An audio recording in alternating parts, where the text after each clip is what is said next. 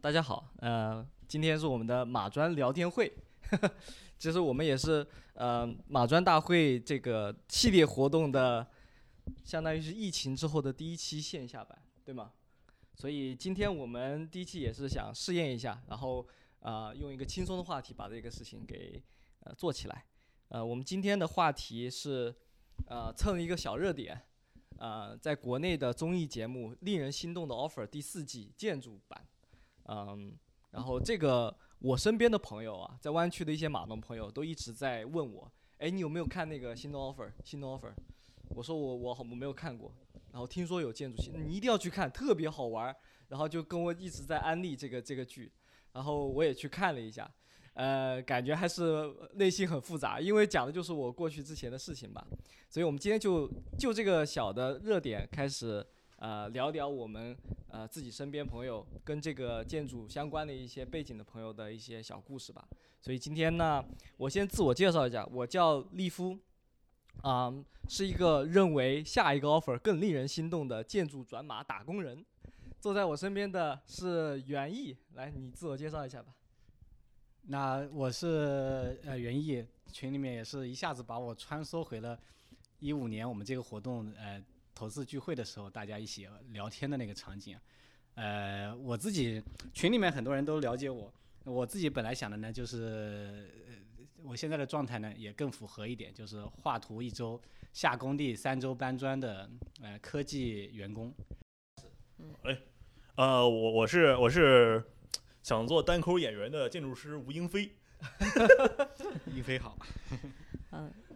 大家好，我是现在就想要下一个心动的 offer 的 Jasper。欢迎欢迎各位，欢迎各位。我们今天可能只是说，这我们几位有一些准备，但如果大家下面的观众、听众们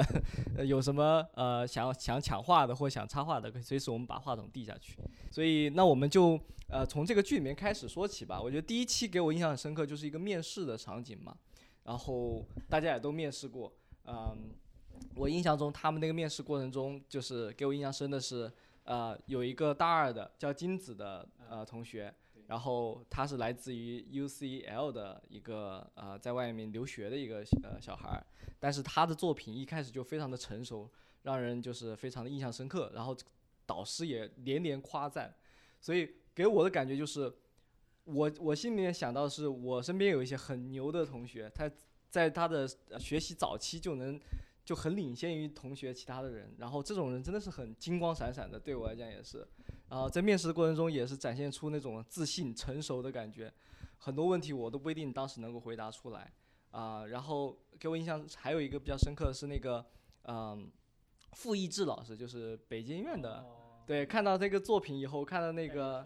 呃，对，看到他那个金子的作作作品之后，说你是大几的？我是大二的老师，他说。你大二就能做出这样的作品吗？真的可以，可以，可以，可以。然后这个图是你选的吗？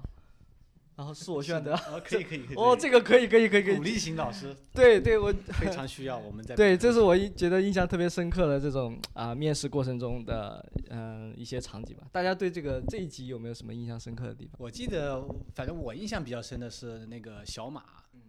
小马是属于我觉得在哪个学校，在哪个学生时期都属于呃大牛型的。那个标准的好学生，嗯，但是我我反而是在他印象深深刻的时候，我是觉得他那个眼神，就是在自己想去事务所实习的那个眼神，就是有一种看见了金子的那种感觉，不是那个金子，就是真的是看到金子有闪光的那种感觉，啊，一一种一种很自豪的说，哇，直向事务所每个房子我都是在都去亲现场看过，都去感受过。嗯，然后那个那个眼神就是看着了星星，看着了金子，说啊，以后可能这也是我的以后职业生涯里面要达到的一个目标，嗯，这种是会比较，我觉得你们自己就是当时在选选公司或者说是面试公司的时候，有没有说对 去参加公司面试的时候有没有什么就是跟小马或金呃其他同学一样，就是对对公司有一种呃非常憧憬的那种感受？开始的时候肯定都会有一些不切实际的想象吧。我觉得正是因为有不切实际的想象，所以才会有那种朝圣般的那种感觉。对啊，对对对。但是后面越来越现实，发现公司在行业中的位置也跟想象中有落差，聊得太快了，聊得太快了。然后也慢慢慢慢的认清了自己，就开始学会躺平了。你们面试中有没有什么有趣的问题？我我我自己感受就是那个，呃，小马在面试的时候，然后呃那个代教老师就问面试官就问他，就是最后你有对我们公司有什么问题吗？然后小马就问了一个问题说，啊，我有一个小问题，就是你刚刚说最后我们这个成果董工董老师会来亲自的来看是吗？然后那个那个张翰老师说是啊，真的。然后那个小马就说啊，那真的是这样的话，那我会真的感觉非常非常非常的荣幸啊，就是他是非常套路到 别人就就明明是你要提一个问题，结果他用这种方式来去拍马屁，这个也是我感觉太成熟了吧这个。然后相比来讲，另一个小小同学就说。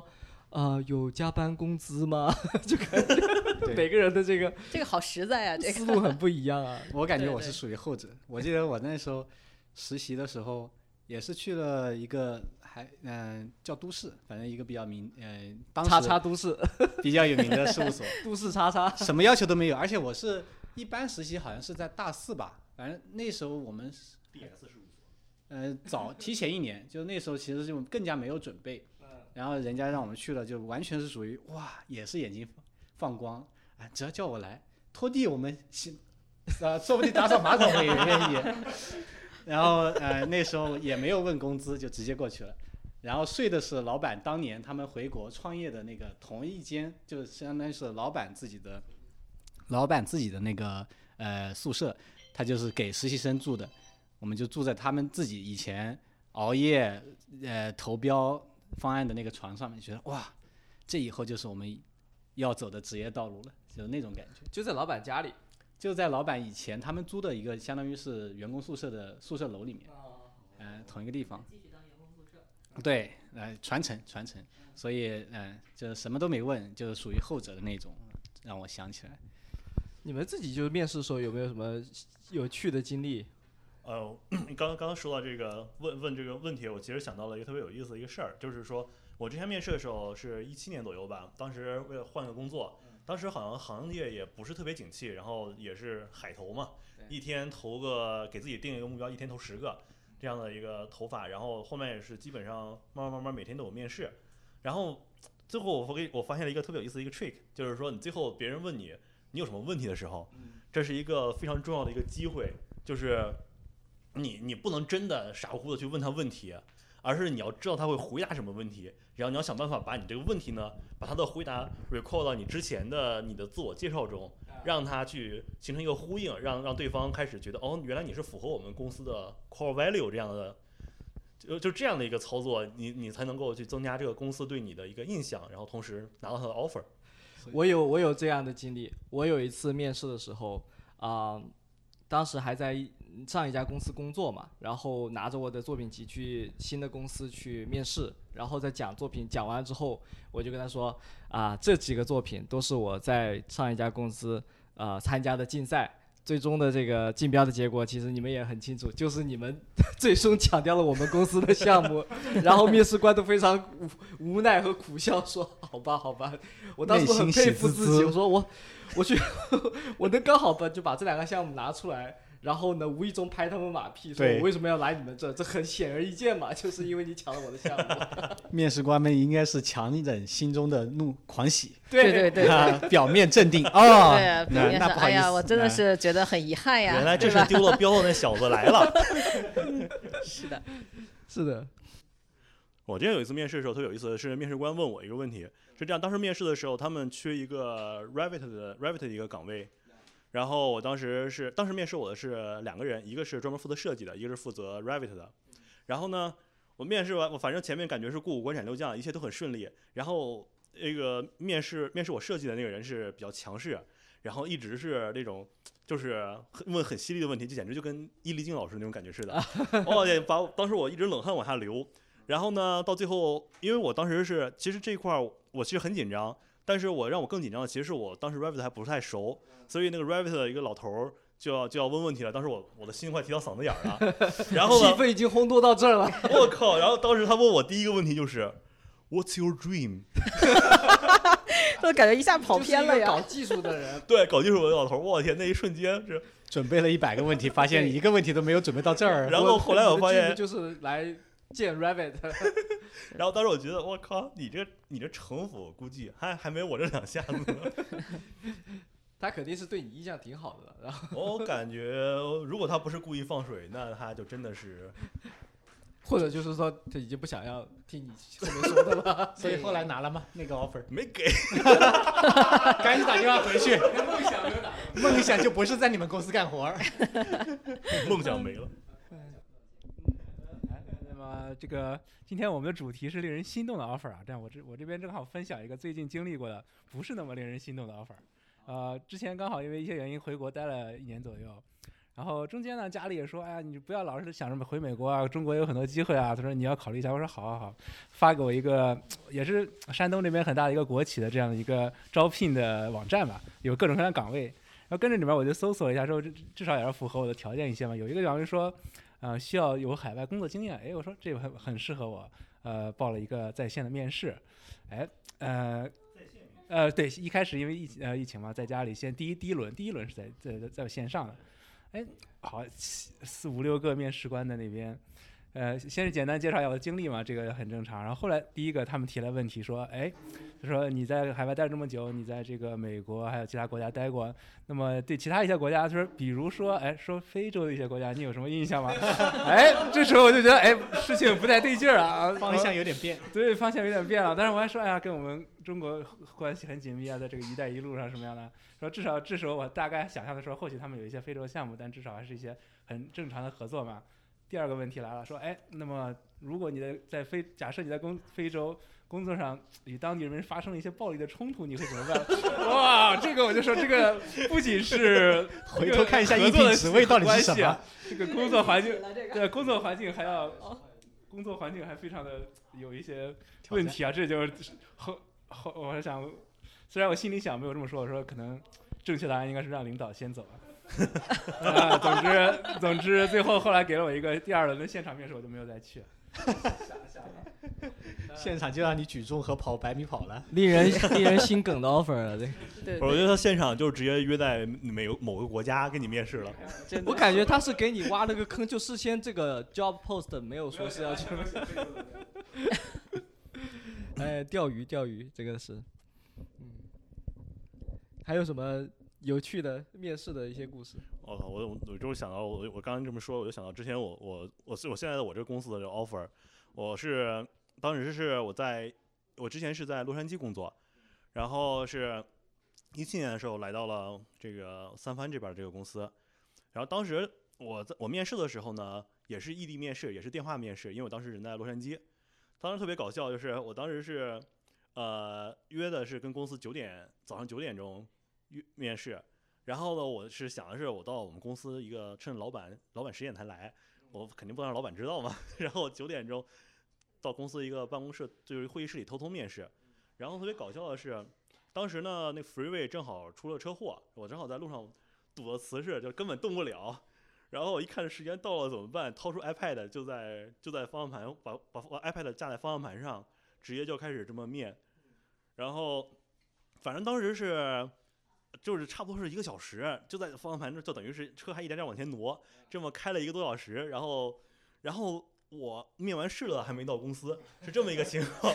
非常 L A 啊，感觉这个状态。然后当时感觉就是这个，当时那个 principal 好像对这个事情印象特别深刻 啊，然后不知道为什么就给了一个 offer，反而被 impress。然后后面是我到这个公司之后呢，发现我们当时老板是在一个我们的一个很大的一个会议室，那会议室差不多能容纳。二三十个人，然后有两台大的，差不多有九十九十寸那样的电视，那样的一个会议室里，然后我当时是 iPad 是直接是怼着脸那样面试，因为空间根本不够。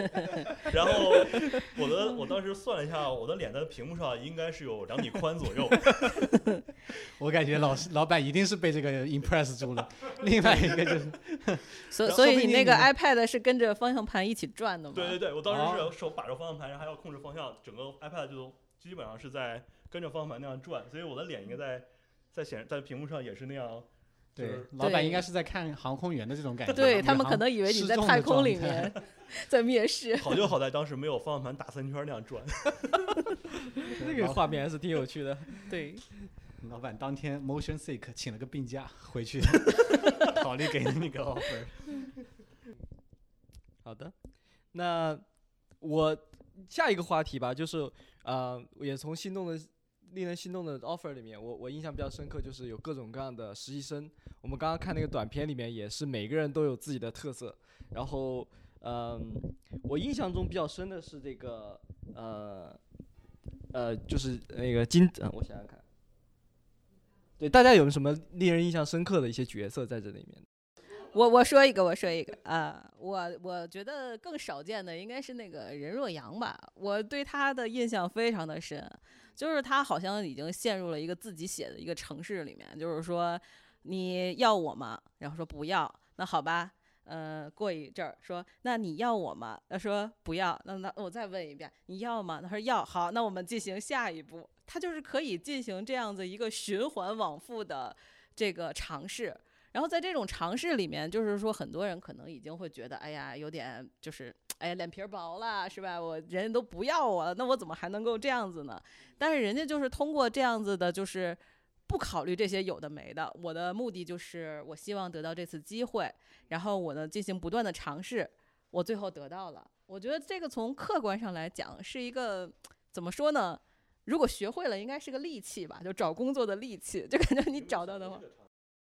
他在呃那个直向，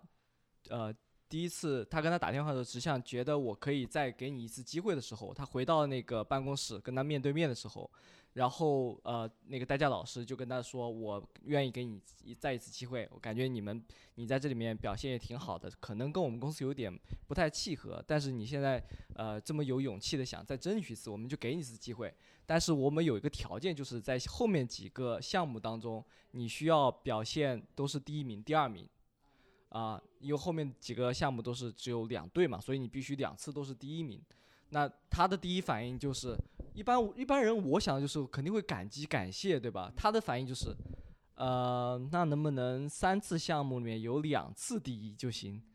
这个让我非常惊讶。就是我觉得他他前面那个争取的那个行为已经已经是说，我要是是不是我再想一想，我也可以勇鼓起勇气打这个电话。但他在这个现场，别人已经给你那种恩惠，然后所有人都可能看着你的情况下，你还能够顶住压力说能不能再讨价还价一下？对，但是我觉得这个实际上是一个很冷静的一个处理方法。抗压能力很强。因为实际上嘛，你看，就是说，如果在大家一块儿争取这个职位，然后他本来就稍有落后的情况下，比如说别人录了，他没录，对，然后这个时候呢，说我给你一个机会吧，然后你要是来的话，你得两次第一或者三次第一的话，你就可以留下。其实对于他来说，这其实是一个不合理的要求啊。就是你开始的时候已经落后了，然后后来我就是说，我觉得你不是垫底儿，我觉得就可以可以考虑了。但是你还说次次都要加第一的话，那对于他来说，我觉得就换一个场景去理解的话，就是说，对。如果我能得第一的话，那我一开始就就就直接会进来你这儿了。，对呀。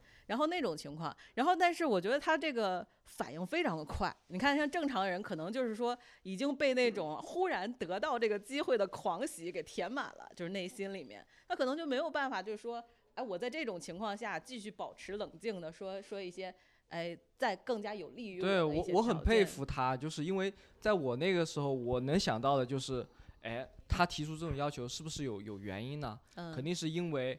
呃，就是毕竟我是被面试刷下来的。如果破例这样一个电话就录取我的话，对那些被面试刷下来的人是不是不公平？我可能会第一瞬间能理解说，啊，别人已经给我一个退步，那我也稍微退步一下，呃，就是退让一下，对吧？嗯？那个时候谁还管得了别人呀？他就是自己能够自己进来就已经很不错了。对对对，我觉得这个是就是扛能扛住那个压力，继续去谈判，就是站在就是站在这个有可能性的角度上继续谈判下去。那你这么说的话呢，那张翰老师也挺也挺也挺扛得住压力，因为这因为正常人的话，你面对一个一个求职者，你肯定会觉得他肯定就会同意，对，你也想不到他会给你再对反来对对对对一下的。是的，就是他实际上就扭转了自己的一个劣势，就是把你跟我提条件，那变成我跟你的提条件。对，我记得他原话就是说，我觉得这个时候不应该由你来说了算，就直接就把他拒了，这是他的原话。这个其实对对，其其实在这个对这个方面上来讲，就是从任瑞阳这个例子上来讲，我觉得还有一些可以挖掘的地方。就比如说，其实他的这些行为呢，如果在呃没有进入过职场的我来看，我觉得他有点 over 了，就是因为他有点过于的情对商有点低的感觉。对他有点过分执着于自己的目的，然后也没有考虑到别人是不是难做，也没有考虑到其他的跟他一起竞争的那些人是不是公平，等等这些东西。但是后来呢，我开始觉得，就是他这个东西，嗯，在这样的情况下，其实是一种不妨为一种就是方法。工作能力吧，对，因为他对，所以就是在我们现在看来，就是公司如果招一个实习生的话，其实对他的期许就没有说每个人都是金子，就只是需要在我们需要你帮忙，或者说这个就是做一些比较简单的问题的时候。呃，能够用得上就行。然后这个时候其实不会太要求你，就是有多么业务上面出众。所以在这种情况下，其实说说白了，就是你招他跟招另外一个人，差别不大。那么关键的还是这个敲门砖的这个获得。所以在这种情况下，也就是为什么可能人家就是说，那我也可以给你一次这这个机会。就可替代性非常强。你这你说这让我想到了之前好像是国内某非常有名的明星事务所，嗯他就是他只有一个职位，但是呢收到了两千份儿申请，于是我就先丢掉一千五百份儿，我在剩下的五百里面找就行了。就是因为因为其实就是我知道我扔掉那一千五百份儿的这个申请中肯定有特别好的，但是 doesn't matter。对，运气也是一部分，就可以这么说。但是任瑞阳这样子的方法，可能就把运气这一部分的那个等于是我想办法，我从我从那两千份中变成了前面对所占的这个比例就压下去了，就是是说那个我命由我不由天，就是这种情况。对对对，他相当于开辟了一个小灶，对另一个渠道。对，前面那渠道是很多人一起公平竞争，后面这个渠道就是 yes or no，对吧？对对，就是我只有我有百分之五十的机会，而不是百分之千分之一的机会。对是，的所以当然，当这个工作替代性没有那么强的时候，就比如说只有他会，那他就再怎么就是眼泪就是留下一筐，他肯定也不会被录用的。嗯，对，有意思。除了金子、呃小马和任荣阳这种比较突出的这种人物性格，我感觉给我留下印象很深的就是，还是有很多很平凡或普通的实习生，应该是大部分吧。呃，但是其中有一些人也通过面试了，进到公司以后，也是在不同场合有体现他的一些人物性格吧。就是像这个龟龟啊，像这个超凡啊，就是一些呃可能能力不如那么突出，但是呢在团队中能够起到自己的作用的一些这种实习生或者说是员工的这种角色。嗯，你们有没有这种印象比较深刻？就是能力虽然没有很强，或者说他性格没有很极端，但是他也在团队中有有有自己的这个作用的一些同事。嗯，那我讲一个吧。嗯 其实这个实习生呢是很有意思的啊，他可能就是，呃，之前我在一个大公司实习过，然后这个实习的过程呢，那个时候美国经济危机刚刚过去不久，然后呢，这个大公司这个工作的机会其实挺难得的，往往是十几个甚至二十几个实习生之间就留一个，那这个时候呢，就是，呃，大头杀，有你们这是？对，有点那个意思。有这么一位韩国的小姐姐，就是她呢，就是可以说设计能力就是中等吧，就是以至于就是不足以让她从二十几个人里面脱颖而出。但是呢，她还是呃通过一种润物细无声的方法，这最后留在了这个大公司里。她是怎么做的呢？就是第一次，呃，大家就是呃，当公司告诉这个实习生们，就是说结果了的时候，大家都是发封邮件啊，我很高兴跟你们在一块儿 work 呀。然后呢，这个小姐姐也发了。这但是呢，从那以后，就是公司里面所有的活动，然后公司什么时候缺人，她每次都是有求必应。然后呢，他不断的出现在这个办公室里面，然后和每个人亲切的会谈，气氛组的就是对，就有点这个意思。然后无论是帮着就是打扫啊，还是装饰啊，包括那种 Halloween 的这种等等的这些活动里面，他每次都是非常就是怎么说呢，给人一种润物细无声的感觉，就是他的被他的温暖所环绕。因为大公司很大嘛，其实大家有的时候就同事之间都认不全，但是呢，整个办公室的人全都认识这个小姐姐，包括老板。然后后来她就自然而然的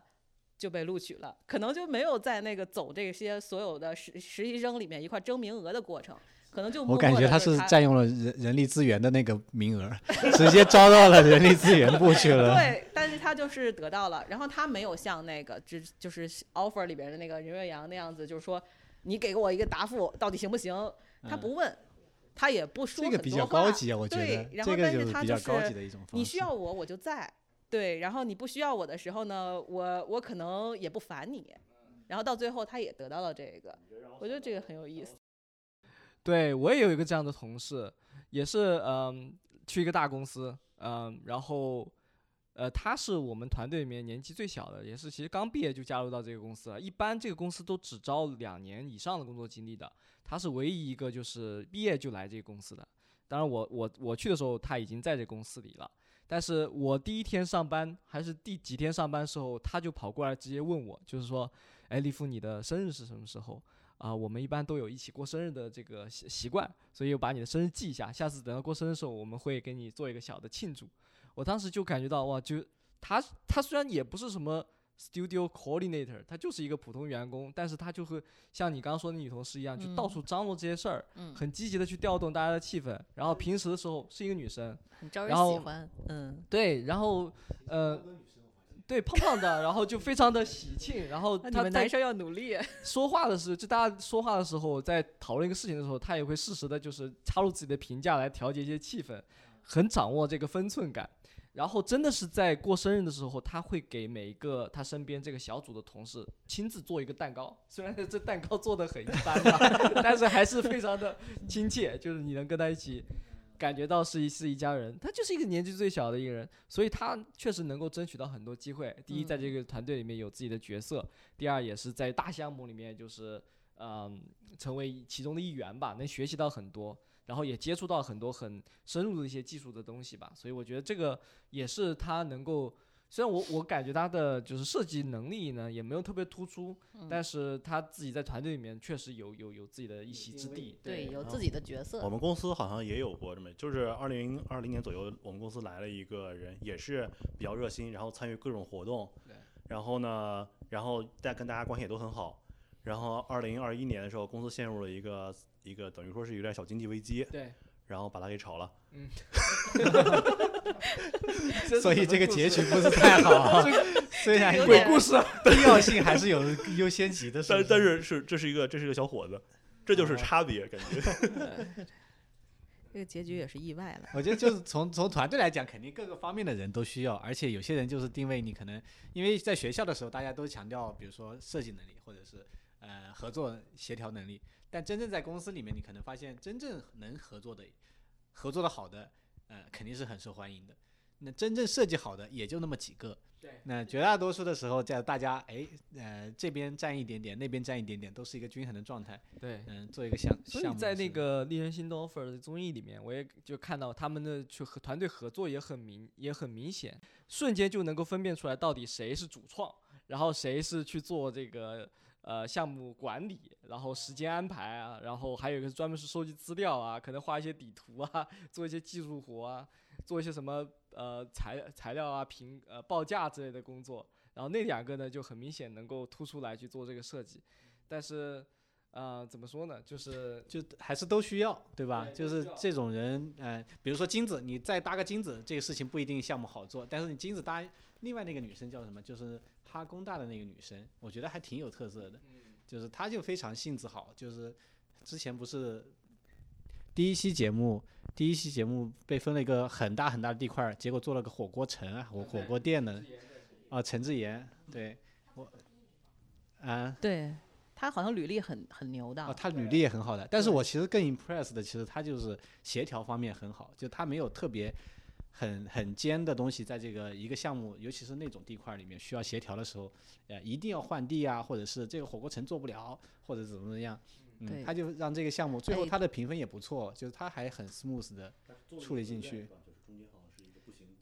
嗯，他是几个不同 scale 的组团把它 layout 方案我嗯大概说说，但是对我觉得他也是很团队嗯需要的。其其实我在这个有一点感感想啊，然后我就是觉得在那个学生的时代啊，大家可能比较注意的是啊谁的设计得了最高分啊，或者谁的设计感觉特别新颖，抓眼球，然后感觉设计能力很强。但后面工作了之后，好像大家更加在乎的是一个团队合作的问题，就是并不是突出个人英雄主义，而是一个就是团队。就即使干了一个什么事情以后，即使这个东西主要的设计是我做的，我也不会说这是我的设计，我说这是团队的设计，就是这种感觉。所以说现在就是呃，这个令人心动的 offer 里面，它那个里面好像还是比较强调说个人的作用，就是在比如说，如果即使他在一个高光时刻，啊，对，然后高光时刻怎么样？就是嗯即使在一个团队里面，要说啊，就是他带领的团队怎么样，然后他的设计怎么样。嗯，所以说这个其实我现在可能时间有点长了，听起来并不是那么顺耳，因为我觉得嗯好像是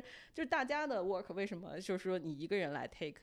就是就是嗯自己来说是高光时刻，这是一个团队的高光嗯时刻嗯，啊。就是反而有些小团队的 leader，他的具备的能力也不一定是说，就是说要有多有创意、多有设计，或者说多能够就是，呃，讨甲方欢欢心，对吧？你啊对对对还是有很多工作是要要就是带领带领团队，不仅仅是要去做核心的工作，而是要帮大家做一些服务性的工作。是对是是，然后就让大家都在这个团队里找到自己的一个角色，然后这样子的话，就是大家一块儿把这个事儿干好了就好了。我们每个人都不是说去谁去争功啊或者怎么样，不过他们那个本来也是带一个竞争性的一个综艺嗯节目嘛，可能考虑到这一点啊，就是强调一下也是合理的。嗯但是就是有有这种感想，嗯，嗯，观众朋友们有没有什么想分享的？有什么同事的情况，你觉得挺印印象深刻的？最后我感觉还是跟实习生有关的话题呢，我在这边再讲一个，因为包括今天马专的朋友呢，我们相信大家在只要看这个 offer 的时候呢，都是关注这些呃专业性上的一些问题比较多。但是你像普罗大众来说呢，他们其实看这个有很多朋友在评评论区其实在磕 CP 的嘛，包括我们跟实习师。在第十集的时候，包括官宣这个我们陈志妍跟林凤祥这对 CP 也算是官方认证了。然后，但是我们今天不是主要聊这个八卦的，我们主要我注意到一点，就是在第十集的时候发 offer 的时候，呃，专门有一个老师就说，哎，说你们拿到 offer 有什么问题吗？这个林凤祥好像是说也没有什么问题，很感谢。然后这个老师就说，哎，你这就不懂了吧？你应该这时候就提出说跟把这个小陈的工作问题一起解决了。呃 哎，这个这一点就是引起了我的一个共鸣，因为我当时上大学的时候有非常好的一个朋友，同专业的。啊、也是从大学开始就已经是很谈谈了很久的两两美国人的这个情侣，他们当时就真的是毕业的时候找工作，他们一定要说是找到一同一家公司，有很多很好的机会，本来是看中其中一个，但是一看说你们两个都来，就退退缩了。所以其实到到我找离开学校的时候，我都没有找到他们最终找到了什么公司。然后刚好呃，今天节目之前的前几天。我在 LinkedIn 上搜搜一些事情，顺便就搜搜以前老同学，我就想，哎，呃很久没有联系了，看看他们怎么样。其中一个，哎，看到在一家公司做 b i n manager，啊、再搜另一个，哎，还是同也在同一家公司做 b i n manager，说，哎，没问题啊，他们肯定是，有没有结婚？哎那肯定肯定是还在还在一起，我就放心了。也不一定啊。很厉害。对，我我觉得很可能是因为他们不在一起了，所以才能够在同一家公司。嗯，对，因为呃，啊，就关于 couple 这个事儿，我可以讲一下，因为我有 re refer 过两对 couple 在工作当中，就出于一些原因啊，公司他不大喜欢就是 couple 两个人在在同一个办公室。之前公司有故意把那个就是男呃男同学分到了我的办公室，把女同学分到了 Cupertino 的一个办公室，故意要给他们拆散。就是出于某一些原因，我我也不清楚，但是呃，当当当初 principle 也没有说的很明白。然后现在呢，就是我现在的公司，因为我我就是我们也要招聘，然后我说我有认识一对夫妻要招进来，然后这个时候呢，就是上面的高层就是说。两个人一起进来，到时候两个人一起走怎么办？对，就 给我提了一个很很严肃的问题：两个人一起走怎么办？我说好，你说的对，那就先来一个吧。啊，那之前的那一对，比如说进来的是他们是之前就知道他们两个是情侣，然后招进来了，还是说根本不知道的情况下招进来之后才发现，哎呀，没法后悔了？呃，一开始一开始就是我 refer，因为我要 disclose 他们两个的关系，就是从 professional 的层面啊是怎么样。就是虽然说我跟他们关系很好，但是在招聘的时候是很专业的，我是不应该去隐瞒这些信息的。嗯然后最后的结果是两个都招了，但是一个放在 Palo Alto 办公室，一个放在 Cupertino 办公室，这样子。所以不觉 HR 得知道他们两个是一是的，是一对，但是却但还是招把他们了，on 分 purpose 开。的分开了，对对，但你不觉得只有这么分开之后，他们才更有可能两个人一起走吗？就是两个人每每个办公室走一个人，其实是是是差差不多影响不会那么大，但一个 office 突然两个人同时要走，可能就会有比较大的影响。他这么一想也是的，我之鸡前在一个蛋不能放同一个篮子里。小公司里面工作的时候，就有一对儿，就是因为可能长期一块儿加班，然后形成了革命情谊的情侣。但这对情侣因为公司实在是太小了，那老板是肯定不会同意你们的。公司几个人？我们公司加老板六个人，几个老几几个老板？两个老板。然后他们俩，对，然后呢，其实他们两个呢，就是电灯泡，对他在那个老板面前吧，就装的特别的，就是陌生，连那个就是互相，对互相那个就是称呼的话都要加什么呃什么，有的时候 sir 这种感觉。然后我们当时因为在我们面前呢，就是 有点过分对对，然后我觉得其实非常的让人起那种鸡皮疙瘩，因为他在我们面前却不怎么去遮掩这件事情。哦，对对在老板面前会表表演一下，对比。如说他们如果下班的话，总是一个先走，一个后走，但是就在公司不远处的灌木丛处，灌木丛，在这边等着，然后最后一起回家。但是就是在这呃。那么长的时间里面，老板确实是什么都没有发现，但是就是在一起的同事呢，就是偶尔会觉得，嗯、这两个人还挺神奇的这种关系。你你们老板不会到最后他俩突然一起离职才意识到他们俩在一起哎，你说太对了，他俩就是后面一起离职了。不过他们即使到最后一步做的还是很好，就是一个人先离职，然后过了一个月之后，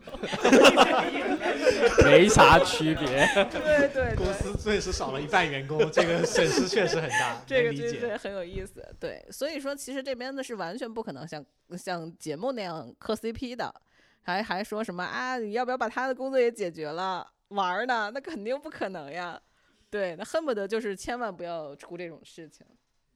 嗯，好的，好的。那我们下一个话题就是说，呃，令人心动的 offer 里面，呃，其实除了展示各个同事和员工的风格之外，还呃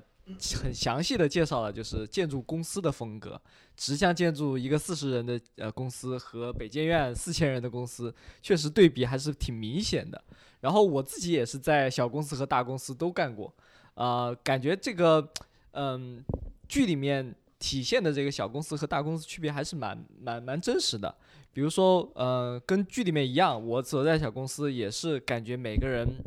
呃，都是比较精英的，说我们招进来都是要独立挡独当一面的，然后你什么都要会干的那种。然后呃，我们是一起就是可能彼此是互相支持的，但不会有太多的这个呃说我要指导你啊或做什么的，你可能就独当一面的情况。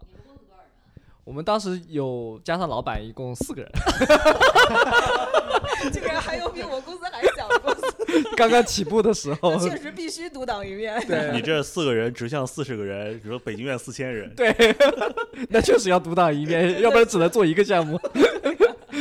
是的，是的。然后大公司呢，就是那种比较轻松啊，然后呃可能会有点官腔啊，但是就是大家这么多一一群人在一起，还是会有一种那种呃比较人情世故比较多吧，然后呃气氛也比较好一点的那种感觉。呃，大家合作也会比较多一些吧，就是大家分工也会比较明确一些。对，对这个分工明确，我倒是觉得倒是，但是我感觉从规模越大之后，上面的这些人的，因为年龄层次也大了，整个公司就相互依赖，或者是员工相互依赖配合的程度本身就越高了。因为我感觉从学校刚出去的那会儿，你是技能点可能是最最满的最满的那一刻啊，六边形战士，真的是什么都会。越成长，你的那个每一个边慢慢的、慢慢的脱了，因为都会技术迭代也好，或者是你专业，呃，技工作越来越专精也好，就会有一些没那么熟悉了。啊、这个我倒是感觉是挺挺明显的。但我有一个就是不好的，就是一个印象，特别是看这个剧以后，我也感觉到，就是在小的公司里面，好像，嗯，可能是不只是四个人嘛，就稍微大一点点的小公司里面，就是大家都会呃，就是特别是老板会会把员工像自己的家人一样去管待。特别是像呃这种有一个很明星建筑师的一个小的事务所，那他就是家里的这个大家长的感觉，然后下面会有一些小家长，呃，就有有妈妈的角色，会有大哥的角色，然后剩下的就是一些小弟弟小妹妹们需要去，就是要要去磨练你呀，要去督促你呀，给你压力呀，然后不呃时不时的要要要去，相当于是 push 你去做一些事情啊，呃，可能这是我感觉在小公司里面我感觉也不太好的地方吧。嗯，我自己也有这种经历吧，就是呃，第一天，嗯呃，到公司以后，刚好是个周五，然后下班的时候，我的一个小老板就跟我说，呃，我一个同事跟我说，呃，我们有这样的一个传统，就是嗯，每周每周五我们是自己去打扫卫生的，呃，然后不会请保洁阿姨的，所以说轮流打扫卫生，而且那天就轮到我打扫厕所，我位置选的很好，给你。我当时也没想太多，我觉得哎感觉挺正常嘛，就不是几个人嘛，也还请一个保洁阿姨也挺浪费的，却合理。那轮到我打扫卫生，下周就他们打扫呗，然后我就去很认真的打扫那个厕所。结果打扫完以后，同事还特别夸奖我说：“衣服打的真他妈干净哦。”我当时就很争取在各方面做第一，当然用力的实习生。对啊，就是他会有点他的言外之意是利服打扫的真干净，可惜了我要用了。我觉得他言外之意可能是以后都他来比较好。就是有一点，就是说什么事都要你去做，那也不会有很多边界感啊，就是所有事情都都都要你去做。打杂啊菜什么的。对啊，对啊，我还听过给给老板就是接送小孩的这 个，我天，你就跟他就是朝夕朝夕相处啊，因为就是一个小的 office，每天都能看到他们，然后大老板在干嘛，然后呃他有什么事儿也要叮嘱你去做，就感觉就跟那德云社似的，就是啊孩儿徒是吧？就是一个老板下面的孩子一样的徒弟，学徒制，嗯，对，学徒制，对对对那种建筑师是有这种风，也有这种传统，有有有有传承的嘛？对嗯，你在大的，尤其是大的公司里面，他们都有自己的一套带教老师的这个制度。嗯，你谁招你进去的话，谁是 mentor？有个导师，嗯，你后面你可能发展成战队了，但实际上你在一开始还是挺好的，他会更加去去指导你日常的工作。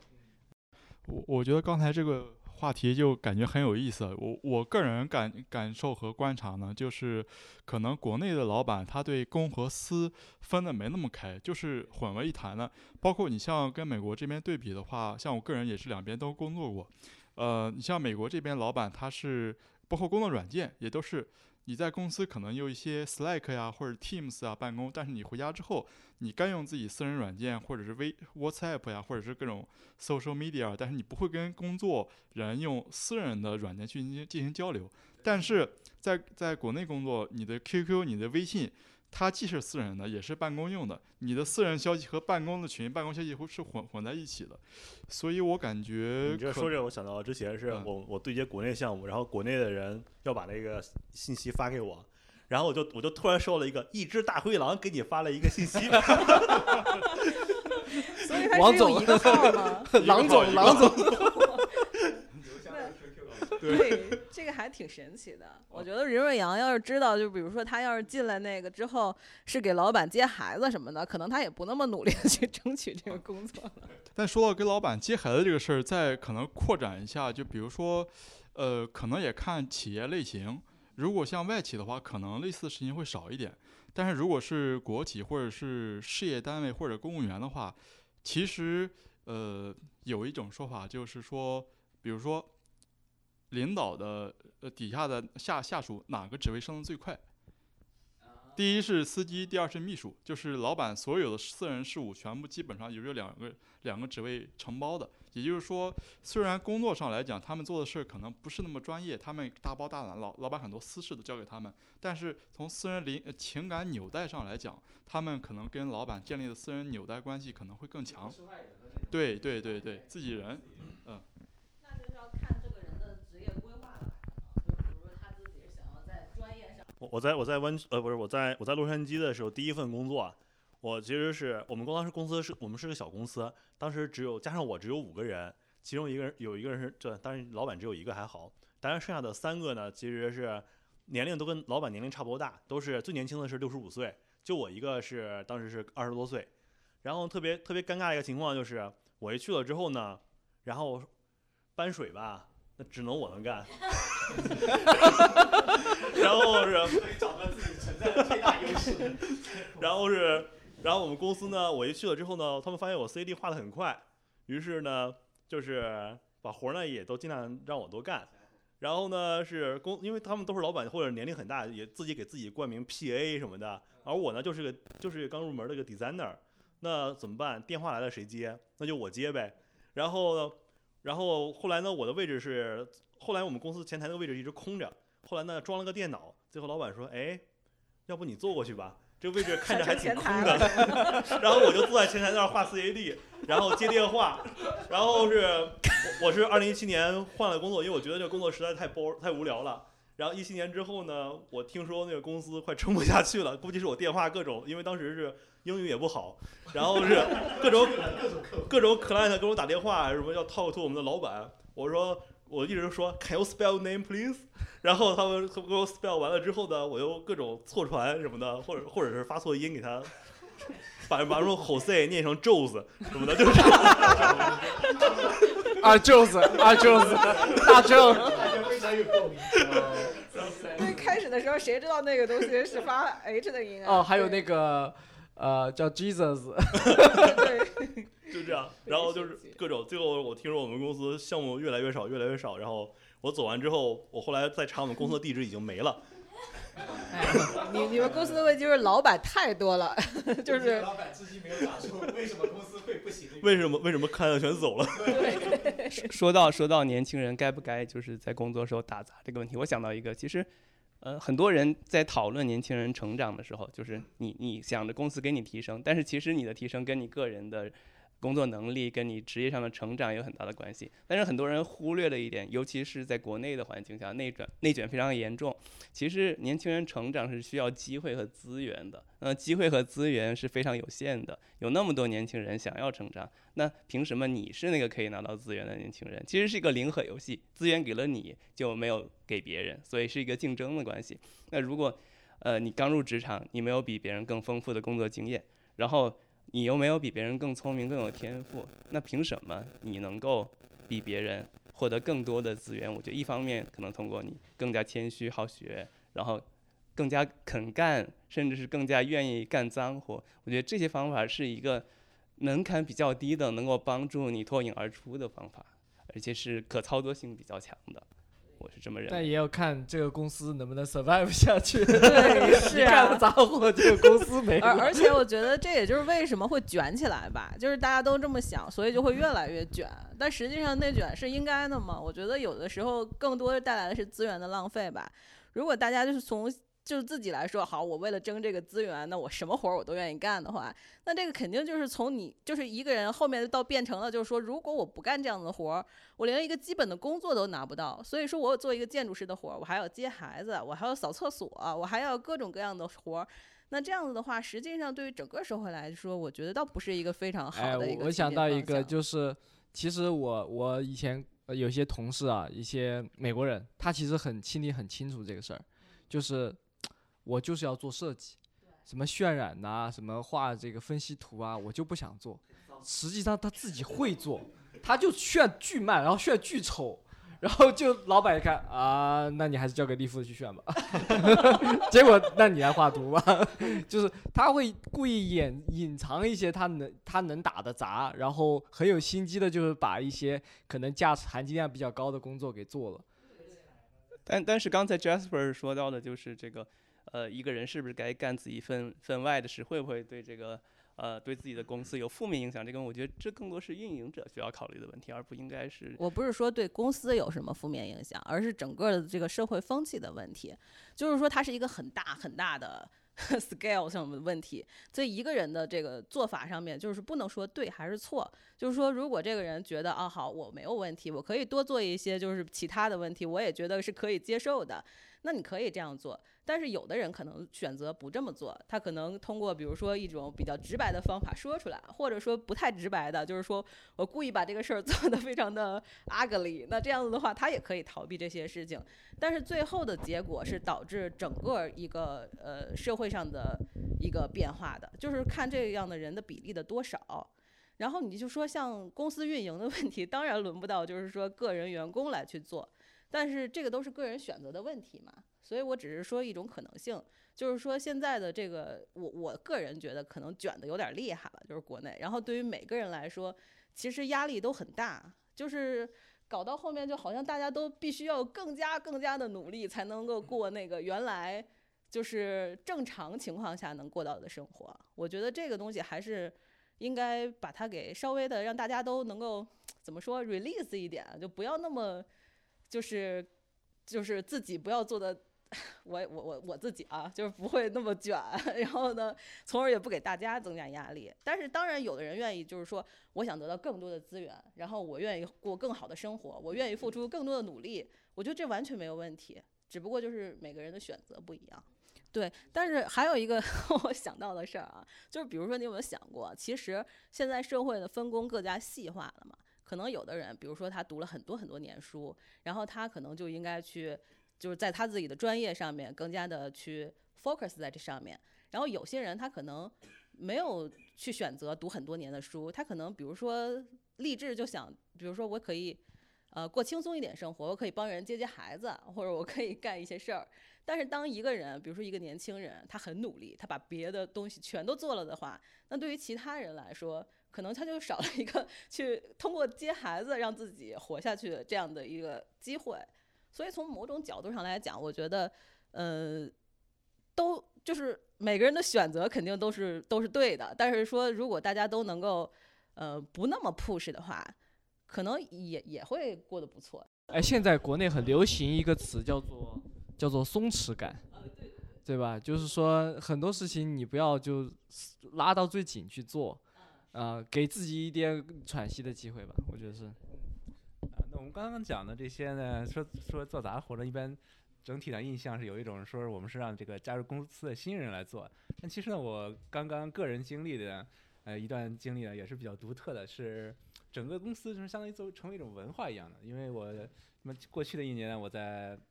家家里里面呃通过介绍呢，去了一家本地的专门做别墅设计的这样一家公司。然后这个公司比较独特的，它的办公地点本身就是租了一间一栋别墅。然后一层作为接待客人的空间，二层是办公空间，三层是我们老老板的办公室。然后这里就是我们每天到了中午呢，也是大家会一起去做饭。但这里就不只是我们这些新来的这个实习生来做饭，是我们，而且它有点像跟我们这个整个 offer 中的项目流程一样，它作作为一个公司文化，作为一个流程方面，包包比如说最开始十一点半左右，可能我们老板就会在微信群里问说。呃，调查这个今天中午在公司吃饭的人数，有的人可能会去工地嘛，这就有点这种，然后，然后后，然后呢，他会定下这个今天中午的菜单，但有一点这种这项目的这个调研啊，这个概念设计就做完了的这个感觉，然后接下来的活就分到往下分，我们去买菜，我们去备菜，备菜削，这些都是没有什么技术含量的，就是没有不怎么做饭的人也可以做嘛，这个就是相当于实习生把这个 CAD、Revit 都画出来了，然后最后这个给甲方。给给甲方展示项目嘛，就是我们厨艺比较好的，还是我们老板，还有一个资深的设计师，就是平时是他们两个炒菜，所以，哎，这个关键的画龙点睛的步骤呢，还是由这个公司公司的骨干来做，这个就非常有一点现在项目的感觉。你们公司完全可以转型做一个餐饮公司的，是吧？所有人，对，我就想到说，想到说这个。员工为什么一直是员工呢？他以后也可以成为经营者嘛？就是你有一些呃，就是呃，就是说人人才的两种技能，一个是专精的能力，一种是就是多样的能力。就是你什么事情都要会一点，不要等到就是比如说打印机坏的时候，没有人能帮你修的时候，这个项目就做不完了。你肯定得跳进去把这个修了，对吧？没有人会帮你把一些小的事情处理好。最终这是以结果来来讨论。嗯，那大公司里面有没有什么有趣的事情？有什么跟小公司不一样的地方？我在这里面算是在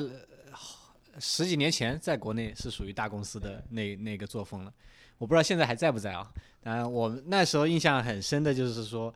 因为公司很大了之后，你不会把这个当做一个家，但是很有趣的是，你会把它当做一些家的习惯去带进来生活。有的。那我当时在一个院里面，一个所里面，印象比较深的是，呃，进去之后发现，哎，同事因为都是 cubic，然后就是小的办公角，但大家都是不约而同是桌下面都是有折叠的，一开始以为是折叠椅子，就是哎，这大家这个折叠椅是干嘛用的也不知道，大家那个抽出来啊，不是一个。那个折叠椅，它就是一个行军床。我后来才知道这个名字，在行军床在。在那办公室里面露营是吧？所以我 对这个体验就是，一般你从自己桌上拉出来一躺，眼睛一闭也就算了。我们几个当时是男生，在会议室里面，那会议桌那是，一般你要是一点灯就是 就那个呃开会的地吧？方，你们是在 几个男人并排，啪啪啪，在那坐一排，大大通铺哈，对，通铺又有空调，哈，就是，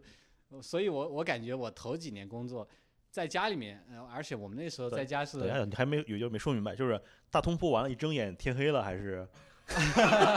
那那会被人家开会的人给直接客户一给进来，请出去了。尤其是夏天的时候，空调不给力，那个光膀子都有的。所以我们那时候在呃在家住的就是几个年轻人租一个小老公房。我在家已经是跟着一个我们的呃租呃一个我当时同同同学是我同学，都去了上海打拼的时候，呃一个宽的床已经是拼床睡了。我他妈在公司还要再跟人拼床来拼桌来睡午觉，这按摩 店嘛？你这个是 所以我感觉其实他大院的工作其实很流程，就像这个是呃这个电视里面表现的差不多的。但实际上最最更加 impress 我的就是大院的那种生活气氛。嗯，你不是一个当家庭，但是非常生活家庭化。对，我就记得剧里面有一个细节，就是那个他们就是办公室有苍蝇，然后 一个穿着西装笔挺的一个一个同事就起来了，然后又不知道他去干嘛了，然后回来就拿了个苍蝇拍子，那个电动苍蝇拍子，啪，生存技巧满满的。这这让我想到 Jasper，你是不是以前以前你们办公室闹过鸽子？对我们公司其实特别神奇，就是有一就是那个我们公司是一个小门儿，然后前门儿呢是一个大门儿，很少开。但是有一天来个客户，呃，对，来一个那个，对，它是一个卷帘门，其实车库门是吧？对。然后有一天一个客户来了，不知道他那么大牌面儿，就把整个给打开了，结果办公室就进了一只鸽子，然后那个鸽子出去了们，对它非常的机警，很难就是被逮着。然后他上下翻飞，然后整个办公室所有人出动去 围堵他，然后就是把他从一一角围堵到另一角，然后最后把他给擒拿，然后就把他送出去。谁谁拿的？呃，我们老板，老板最后就老板还是有两把刷子。对，老老板开始的时候觉得，哎呀，这玩意儿会不会啄我呀，什么之类的。但后来发现，就是因为其实呃，大多数都是女生，因为两个男老板呢招的都是女生，对。然后呢，就大家都往后躲嘛。然后呢，最后他就说，哎呀，可能是展现他男子气概的时候到了。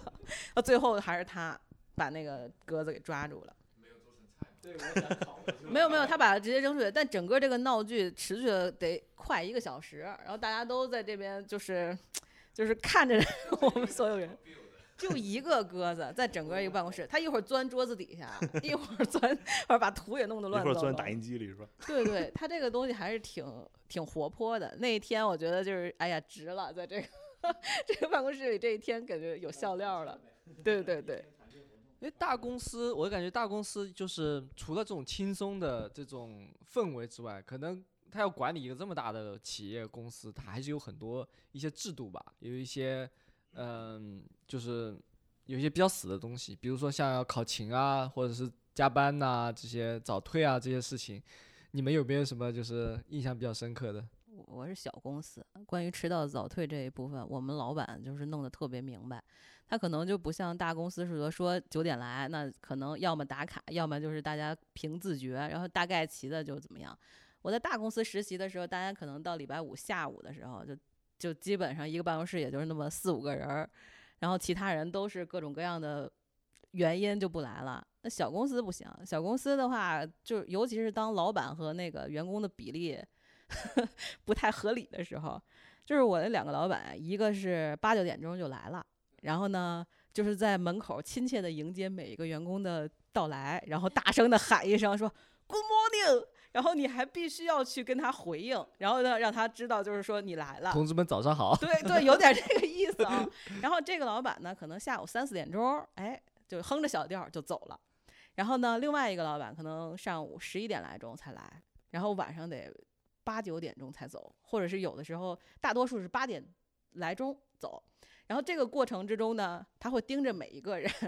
就是说如果谁走了，他就会说 “See you tomorrow”，就跟那个 第一个老板简直是如出一辙，就声音很大，点你的那种就是感觉是点你，就是说，哎，你走了啊，你可比我还先走了。就这样子的生活，就是先持续了呃一些时候，因为那个时候呢，就是公司里不是有两个就是地下工作者嘛，然后他们可能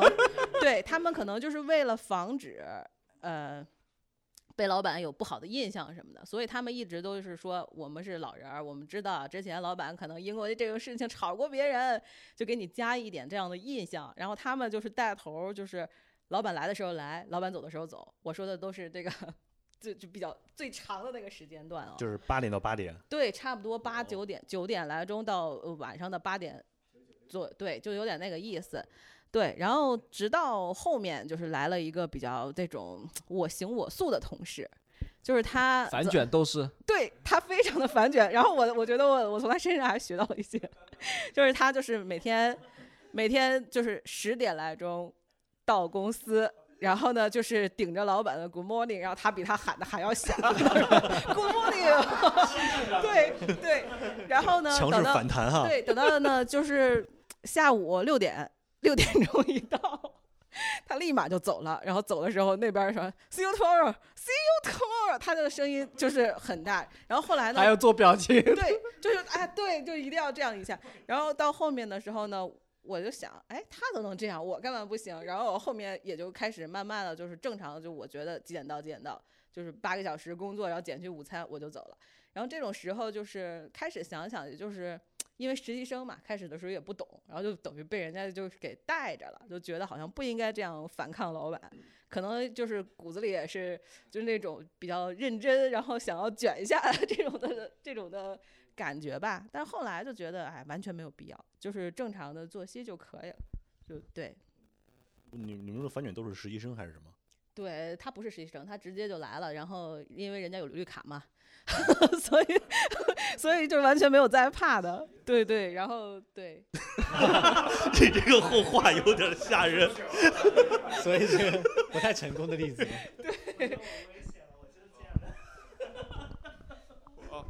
我觉得刚才讲的这个例子让我想起来之前一个什么经历。当时，呃，早期的时候，然后也加入一个呃美国这边一个大厂，然后当时感觉有种被领导这个呃有点 PUA。然后当时我他其实老板来的比较早，然后走的也呃来的晚，走的早。然后但是我基本上到的比他早呢，但是下班时候呢，正常下班点，同事都走完了。然后老板一看一观察一下，哎，微，然后你还没走，然后就过来跟我说一下，说啊什么，呃，就大概什么意思啊？看看工作怎么样，然后检查一下，看一下工作今天怎么样。嗯然后他，然后又聊一聊，然后聊到就七八点了。然后他说，哦，这个时候哦，他说我我家里还有两条狗要带他每天要遛狗，所以他要撤了。然后，但是你可以再再研究一下这个。你说我们家有三条狗，然后我当时想啊，我我说我家里没有狗，那哎，那我在一时语塞，然后我想不出来说我要撤的理由。那好吧，那我再坐一会儿。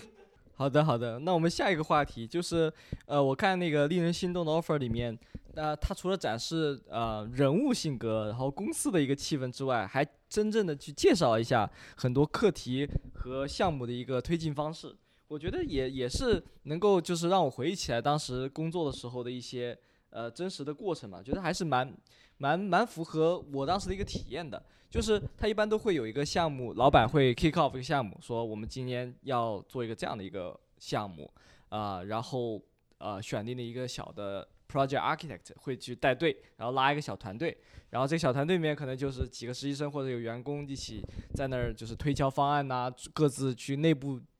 竞标啊，然后比拼啊，最后啊、可能有一个方案得到老板的喜欢以后就继续推进啊，然后内部给老板去做一些汇报，然后最后由这个我们的大老板去呃跟甲方去汇报，就这个过程感觉就是有一点介于学校里面做做课题的那种气氛，就是还是内部的这种氛围比较浓，然后同时也有一些就是跟外部的这种汇报的一些压力在，所以就是对我对我来讲，这个这个这个场景还是蛮真实的。对，大家这个方面有没有什么想要想要分享的？我觉得你你你的那份工作还是很 fancy。我的一个工作，五个人在公司，我们做的项目就是改厕所，然后就是同一个厕所大样，在这个厕所里改完之后，改到另外一个厕所，从南洛杉矶的厕所改到北洛杉矶的厕所，从东洛杉矶的厕所改到西洛杉矶的厕所，因为当时是这样的，就是 L A 洛厕所之王，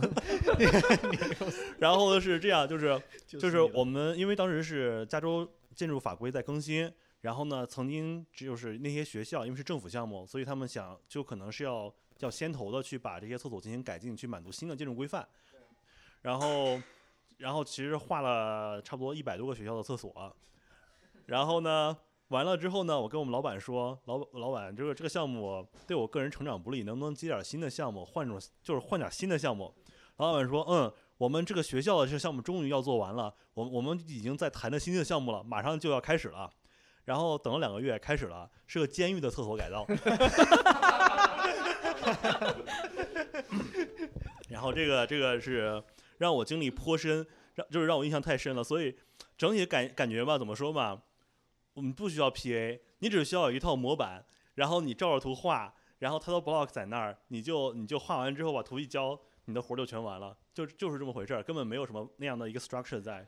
对，就是呃，剧里面展示的还确实是一个比较呃光鲜的一个建筑项目，对吧？就是有有有有很 fancy 的甲方，然后有很好的场地，你还要去看场地，然后你还要想一些非常前卫的一些概念，然后又讲一个很好的故事，最后还能够去跟跟甲方汇报。，这个流程其实蛮蛮蛮 fancy，其实也是我感觉也是很多人梦想中的一个建筑师的一个工作状态。对，但大部分时间就是剧里面也有啊，就是说他们有一些工作的类型就是画大样、画厕所、画画楼梯，对吧？那个是经典的实习生项目。这个其实在，在国内的那一段时间，嗯、如果你是真的要入职的这种实习生的话，呃，大院里面它有一个不成文的训练流程，其实它就是给你先画楼梯和厕所，啊、因为楼梯你本来就有很多要协调的那些结构啊、消防啊、机电啊，厕所更加了，它还加上水啊、呃上下水这些，都是一些基本功。把厕所做好了，我觉得这个英飞同学以后就是一个可造大器之才。我我我我稍微 我稍微更新一下，我说画厕所吧，更多的是在画马桶。我也有比较类类似的经历，就是我第一份工作的时候，一开始从第一个月到第九个月，我是做一个很具体的项目，画了五百多个卫生间，对，五百来了一个北加厕所之我王，对我我我现在有我现在有个问题问 Leaf，就是五百个厕所你得打扫多久？真是这个好像 画厕所好像 AI 能取代，这个打扫厕所我感觉不是太。对，这个其实也和公司有关。像我第一份工作是一个有个几几百人的一个公司，因为项目很具体，分工特别细，所以我当年分到的那个工作部分就是厕所。我印象中就是剧里面那个董工啊，有一次就是他们有一个真实的项目要啊、就是拿到这些实习生手上，让他们去试着去做一个投标，如果满足董工的这个要求，他们就真的是给甲方汇报；如果内部不满足，他们就就就就算是汇报失败了。呃，当时董工呢也是第一次带实习生去场地去见甲方，然后那些实习生也是问了一些，就是希望能够在那个时候展示自己嘛，所以就问了一些甲方一些关于这个场地的问题，比如说啊，您觉得这个这个入口到这里应该是怎样的一个行走的方式呢？然后董工一下就跳出来说，这个问题应该是建筑师自己回答的。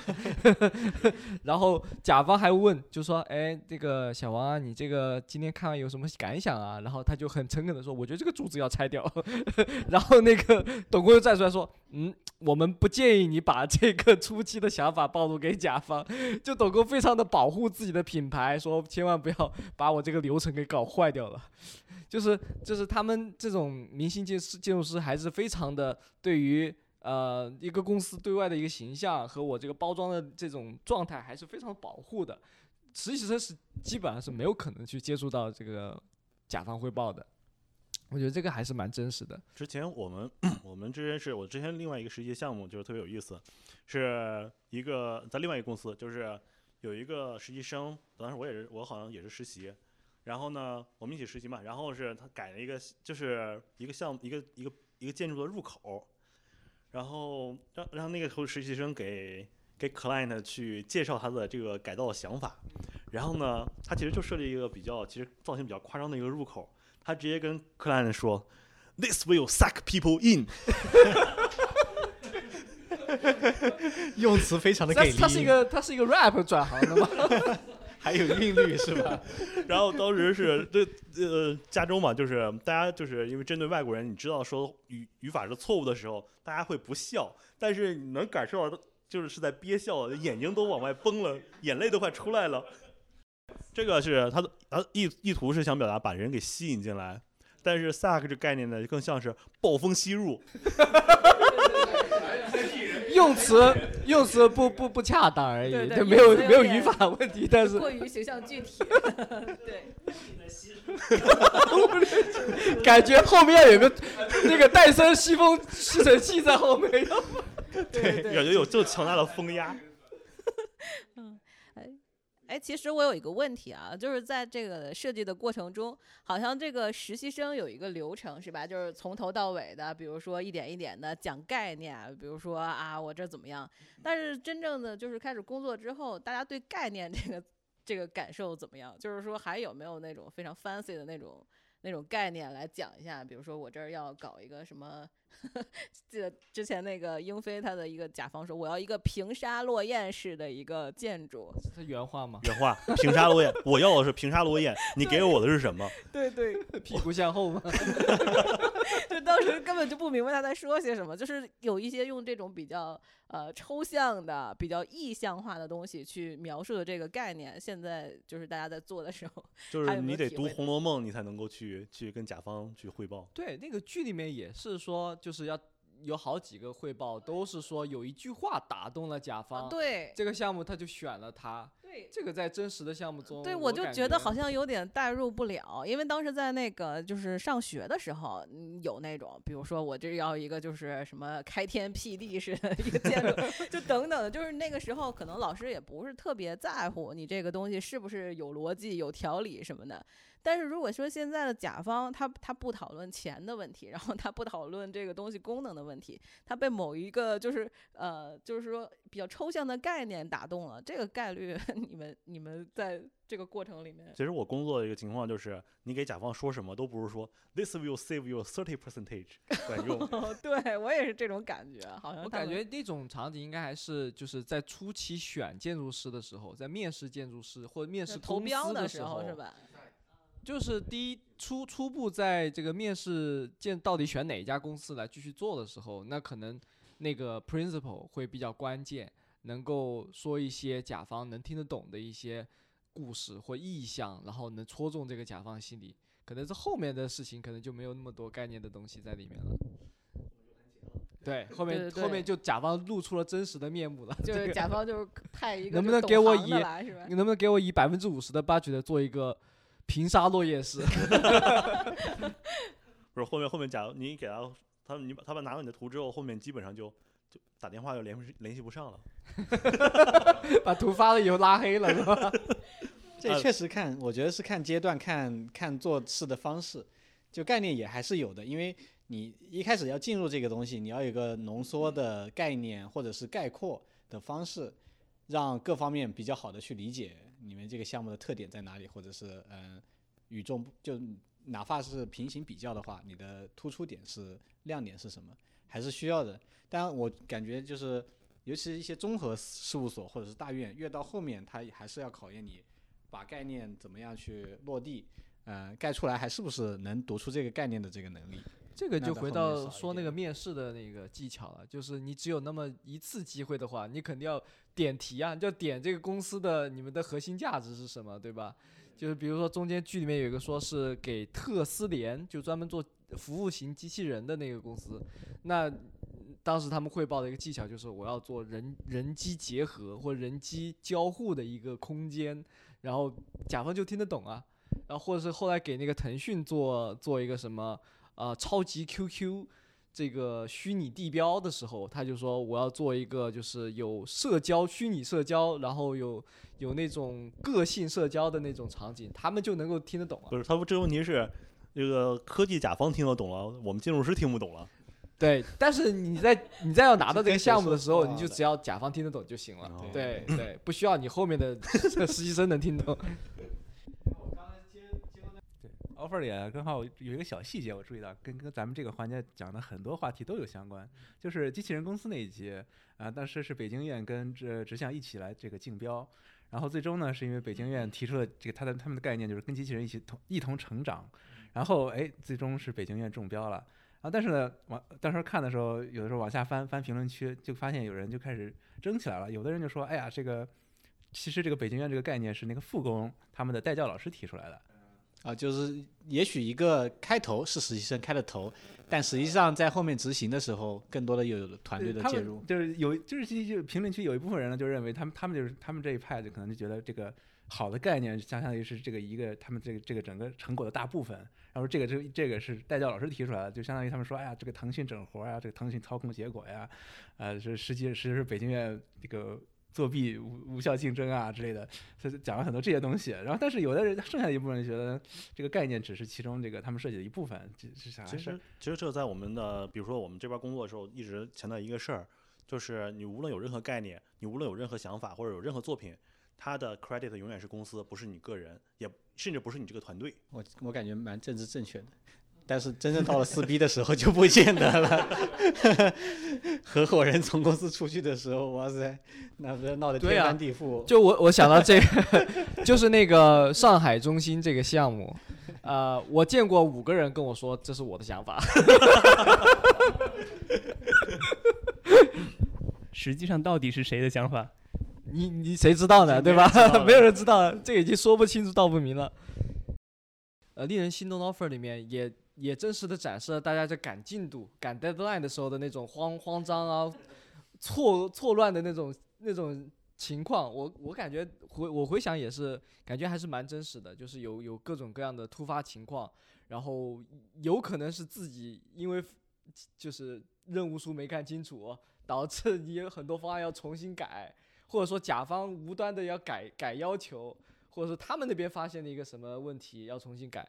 或者是自己这边老板这个瞎指挥要重新要调整，导致很多时间都用来不及，甚至就是说设计师自己在那儿自己内耗，我要改，我觉得这个不满意，就这种呃在加班和赶 deadline 的过程中有没有什么有意思的事情，或者说有什么感触？我我说一个，就是在赶 deadline 的时候，就刚开始的时候，你不太了解整个这个行业的情况嘛，就是因为在国内待的时间也也实习过，所以有的时候呢，就是因为公司比较小，任务又非常重，那个时候就是拼命的赶，有的时候就是通宵，然后把它给做。但是后来有一次呢，我就实在是做不完了，我就跟老板说：“我说那个老板，你要么给我分三个人，你要不然就给我再加点时间，这实在是不行，要对分三个人就把你们那那三个人全要上要过来。对，但是老板，老板就是当时就是特别云淡风轻，他就问我，他说那个，那你还需要多长时间呀？如果就你一个人的话，我说那至少还得一个星期，至少至少。他说 OK，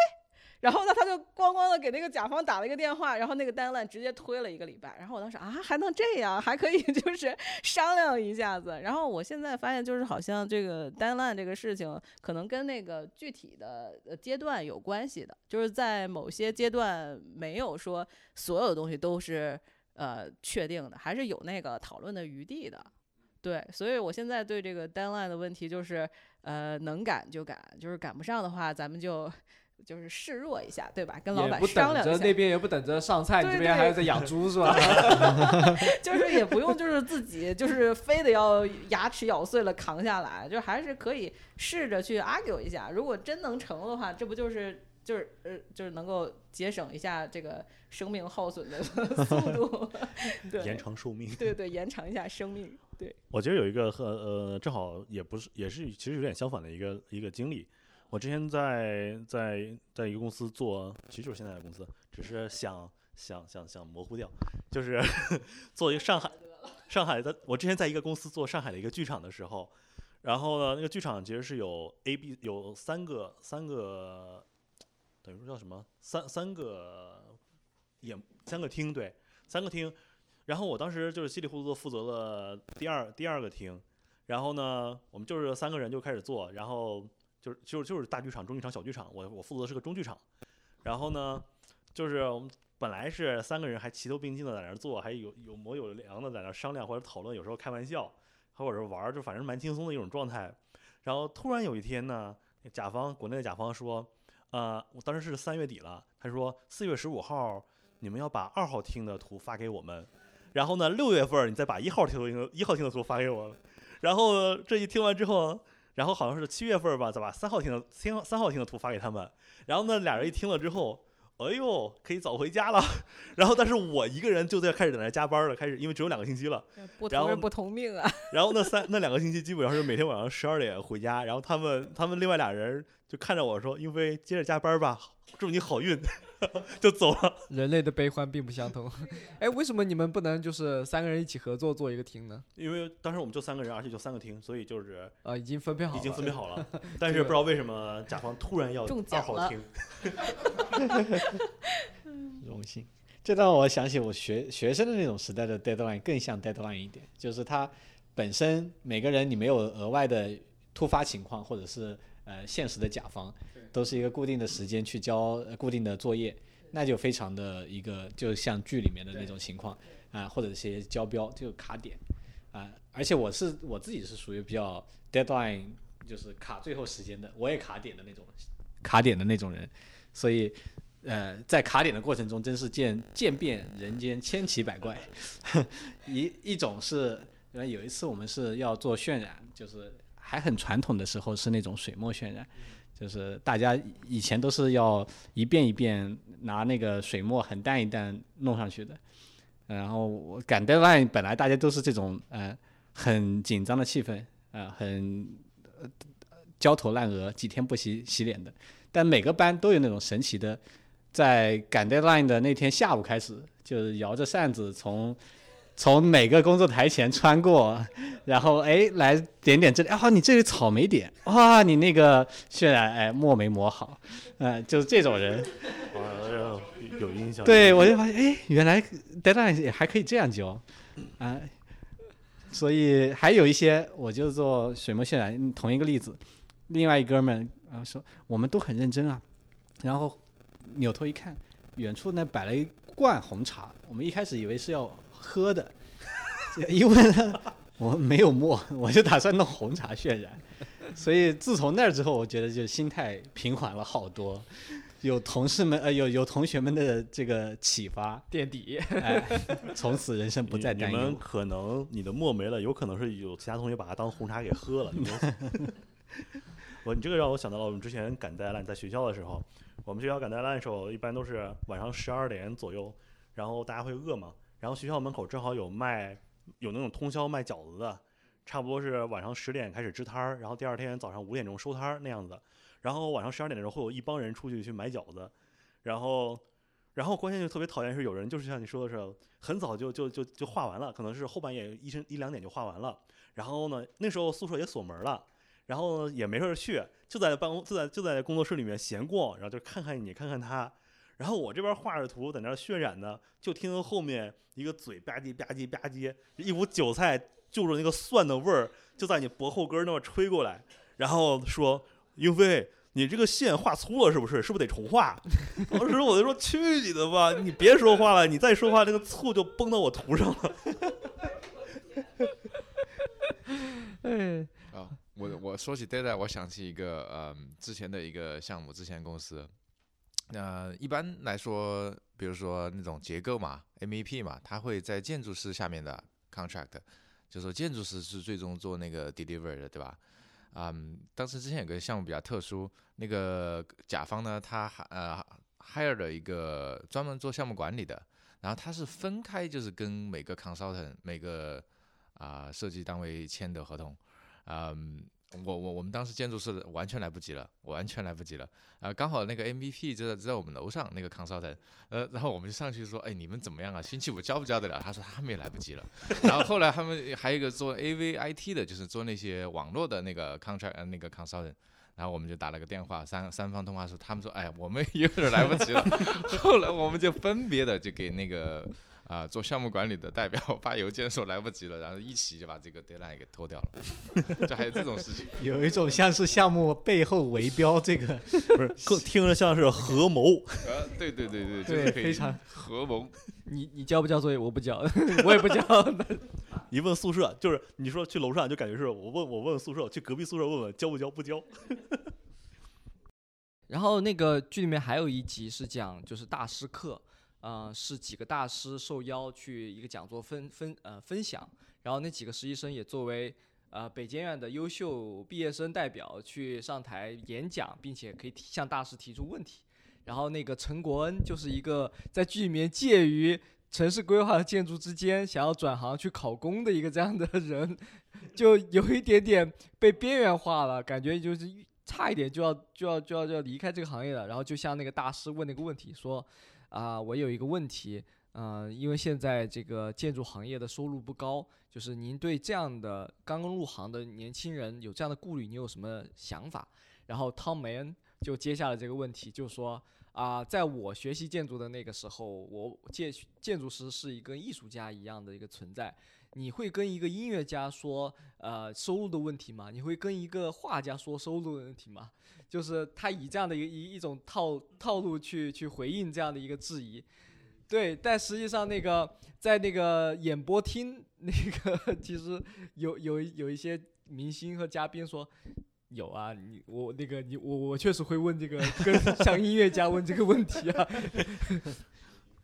所以就是基于这个话题，感觉呃剧里面也是在反复的去探讨说这个呃建筑是一个为爱发电的行业，你要呃心里面要有对这个方面有很多的理想，你才可能坚持下来。然后其中那几个年轻人也是不断的在表现出来，就是说我我做这行，我是为了这个这份职业的一种啊、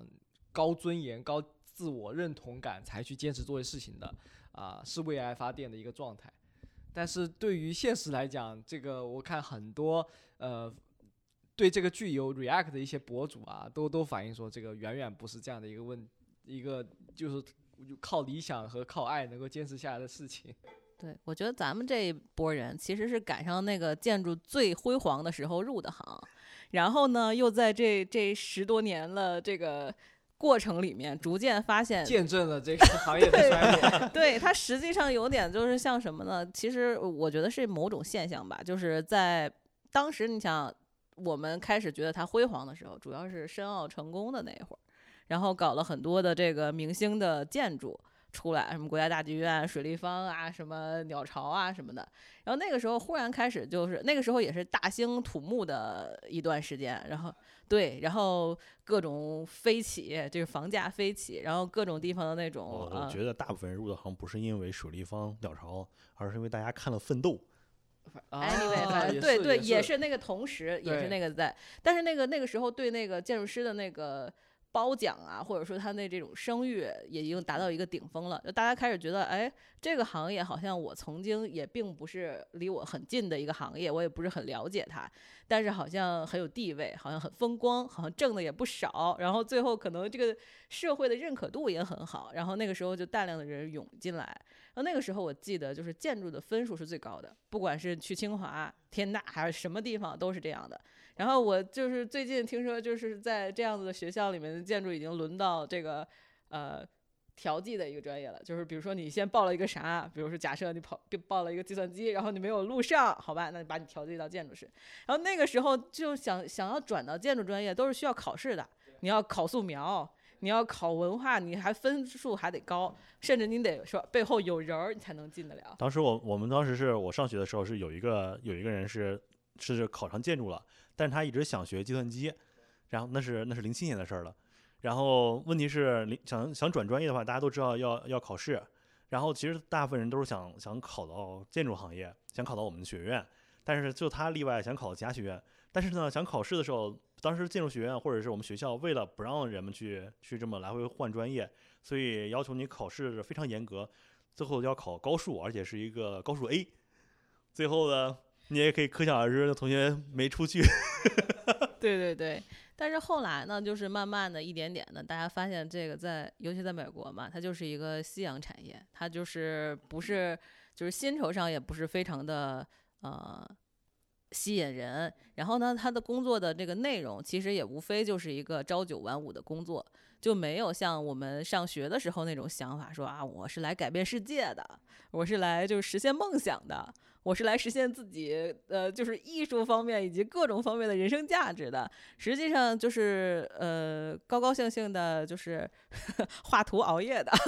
这才是一个真正的一个现实。对，所以说在这种情况下，我觉得呃，可能就是不要把它标榜成一个就是呃高大上的行业，它就是一个普通的行业，就是就像是。即使我们都知道，就是说现在这个时代，就是做这个软件工程师可能赚钱很多，但也不是所有的人都立志于此。就是可能大家就是看看人，就是各行各业，人生百态，还是每个人都有自己的选择。然后我觉得建筑师就是其中之一，也不用给他加太多的那种光环，也不用把他贬得一无是处。他其实还是一个体面的工作的，就是也不需要风吹日晒，然后也不需要那种就是。就是怎么说呢，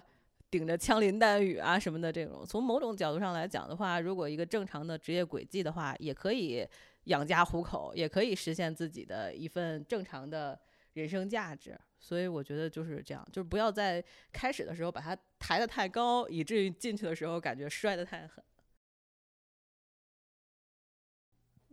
我是觉得，我我感觉，嗯嗯，只要是看人了。嗯，本身这个行业你总有三十年河东，三十年河西嘛，总会有更好的行业可能会出现。但只要有机会的话，其实我觉得，包括在湾区，嗯，对建筑师、设计师来讲的话，总的来讲，它是一个低开高走的职业发展方向。而且我觉得做得好的话，嗯，我自己感觉不会比码农差的，嗯，很可能会比码农后面要做得更好。只不过就是看在这个路上，你是要发 offer 的人，你不是 你不是要。你就说得是自己开公司了吧？就是这种情况。就是说，如果你是正常的给别人打工的话，那是不是很难达到这个？就是你说的这个巅峰。其实我正好有一个，也有一个故事，就是我我的一个同事，前一两年呢，就是我们干活呢，干了干了一半，他看了一眼手机，说，呃，就是太好了，终终于还清了。我说我说还清什么了？他就说，他五年前还是六年前，还当年是他是他他是哈佛 GSD 的毕业的毕设的一个，就是为了做那个毕设项目，等于是搞了助学贷款，花了好几万美金做了一个大很大很大的项目和大的模型。当时是应该是那一届毕业的一个最优的一个一个学，就是拿到那个荣誉学位。拿到了荣誉学位之后呢，当时觉得自己特别厉害，特别爽，特别了不起。最后呢，后面差不多用了，应该是用了六七年的时间工作，才把当时的钱给还清。然后把毕业设计的贷款还清。然后后面说，那就是当时的毕设是他相当长一段时间内做最后悔的一个决定。嗯，啊，这跟这跟我有个前老板的经历很一样，他是嗯。本本人是他本人是美国人，在 L A 长大的。然后上大学的时候，上研究生的时候就面他本科是一个就比较一般的学校吧，然后学的是建筑。然后面临研究生选择的时候，他是可以在本地学，在考那个 U C L A，或者是他也收到 offer 去 Columbia。但是对于美国人来讲，好像说 Columbia 吸引力更大一点。在父母眼里面，可能也有一些美国父母是很看重这个，就是子女的这种大学的这种光环的。包括他本人也是非常高兴收到这样的 offer，结果他就去了，但是是私立学校，所以呢，就是所有的这个学费又贵，然后都得自己掏钱，没有什么打折，所以他和和呃去还是三年的项目，所以好像一共加起来贷了二十五万美元的贷款。然后他在他在 Columbia 认识了他老婆，同一个专业的，也是美国人，也是跟他一样的，贷了二十五万的美元，所以他俩夫妻一毕业就背了五十万美元的贷款，然后 然后一直在还，一直在还，然后他是当时跟我聊天的时候就说，李福我太后悔了，就是我当时应该，如果我早知道我来 WeWork，我就不不去 Columbia 了，对，所以就是感觉呃很多人生的这个。出发和最终的一个归属，或者说是一个过程吧，都都和大家想象的非常不一样。其实就是每个人在每个阶段做的那个就觉得最有价值的东西，它其实是不一样的。就对那个时候肯定觉得啊，我有机会得第一，我为什么不呢？就是只是钱的事儿，这这不是最好解决的吗？然后但后面你就会发现，其实钱的事儿往往是那个最不好解决的问题。就是说很多事情说啊，拿钱能解决的问题都不是问题，但实际上最大的问题就是怎么才能把钱挣到手里。对，其实转码这个话题是我们马专的老老师老话题了。比如说我们刚刚开始活动的时候，感觉其实刚刚刚刚开始聚的时候，其实在在座的咱们也也还没刚毕业没多久嘛。其实当时大家都在有考虑一个方向，上这里面立夫就是我们成功上岸的这个嗯马专的优秀优秀优秀代表、毕业生啊。对对对。哎，但是其实这我刚好可以分享一个例子，是我的一个同学呢，他相当于是走了一个呃，既没有转码，也呃也也也也比也在也在也在他这个算是比他原来的这个工作呢有有有有很大提升的这样的一个 in between 的这样一个路，就是到时候也是我们我们的呃，但他他工作是偏工程一点嘛，因为我们都是 engineering consultant，他是做专门做这个暖通的，然后一一起工作，然后大家也是平时吐槽说，哎呀，这个待遇。也也明显生活在湾区嘛，你说哎呀，这个跟特别是跟跟同跟同跟一起毕业的同学，包括而且他们他们那些学计算机的还不像我们上了五年本科，他们上四年就毕业了，说哇这个更亏了。那后来他就说，哎，我我我我我跳槽了，他说。我们问他，然后你去哪里啊？他说，他说我去我去特斯拉了。我说啊，你会造车吗？你为什么去特斯拉？哦，后来就是说，其实发现就是包这些大公司，包括特斯拉还有谷歌这些，有一些呢，他们其实是有这个建厂啊这样的一个需求，然后他们会呃有的他不一定就是寻找外部的建筑师，所以他有，所以他其实有一些岗位在外面呢，是你你就成为他们公司的专属的这样的一个设计人员，然后就就你想他他拿了 offer 之后就直接搬去 Reno 去帮他们直接造新厂嘛，他那个新厂就从头开始自己造自己雇的人做，然后然后后后后面看他也在那边买了房啦，那个特斯拉内部的买车都还打折了，就是这个这个小小家庭也建立起来了，真的是过得还是蛮不错的样子。包括另外的像也跟谷歌做项目，有的时候他们虽然没有自己建厂什么的，但是他们会有一些新的厂房呢，他们会有内部的这个审核人员，就说这个人他是有建筑背景的，但他受雇于谷歌，他专门呃用来在跟外部的这个建筑师合作的时候呢，去审核一些他们提供的这些设计，包括法规范方面的这个，就是其实即使你学的这个专业，即使你不想放弃你呃所学的这些内容，你还想从事这方面的工作，但你依旧是可以。呃呃，不一定是受雇于这个建筑公司的，就是其实还是有很多机会在外面。对，我觉得像建筑师本身就是一个非常，就像律师啊、医生这种，他从教育本身也很像，然后他其实本身也是职业可以自由工作的一个呃天然最好的一种职业方式，所以没有什么像我们都还比较年轻嘛，就没有很很具体的例子，但实际上包括我自己也在实践，周边的朋友也在实践，就是你你要去摸索，摸索一条哪些你是觉得可以可以站着挣钱的。啊、哪些路子是还可以又可以做到你自己有兴趣的点？我觉得这个就是很重要的方向，因为本身在如果我们现在是在湾区的话，本身也很多就是不差钱的，那就意味着你是科技行业不差钱。那大家生活有这种居住条件需求的，那肯定地产是不差钱。那你有没有办法是觉得你比呃做做马的人或者是其他技能的人，你更能在地产和设计这块提供它对应的价值？那人家愿意买这个单，他就有这个消费力，呃，也有机会。然后我又做施工的话，那我也知道，呃，你有这个技能的优势，经过这么多年的培训，你又比一般的施工人要好很多，在哪里？你为什么能够提供？呃，可能一般人做的是八十分，你能做九十分是，啊一百分，加上你的技能点，那也更突出了你的优势。嗯，再往前面还有朋友是做 agent 的，对吧？他也有建筑背景的，他也觉得 agent 哎，其他都是些什么人在做 agent 啊？自己明明好的东西可以比他们也做得好，所以他也发现了他的优势来做 agent 也做得风生水起。就实际上它就是一个自由职自由职业的第一步，就给了你一个有呃嗯职业也好，或者是你其他做做私活的设计师也好啊，这样子都能够就是给你开了一个步。但是后面很多路子，我觉得就是身边朋友五花八门的都已经开散出去就很好，大家可以相互借鉴，啊、就是相互帮助，可以看到很多不同的，我觉得肯定是可以往越往高处呃前进的方向吧。嗯我我也还想起一个非常早的例子，就是我读大学的时候，我有个同学，他当时呃也是跟 Jasper 说的一样嘛，就是我们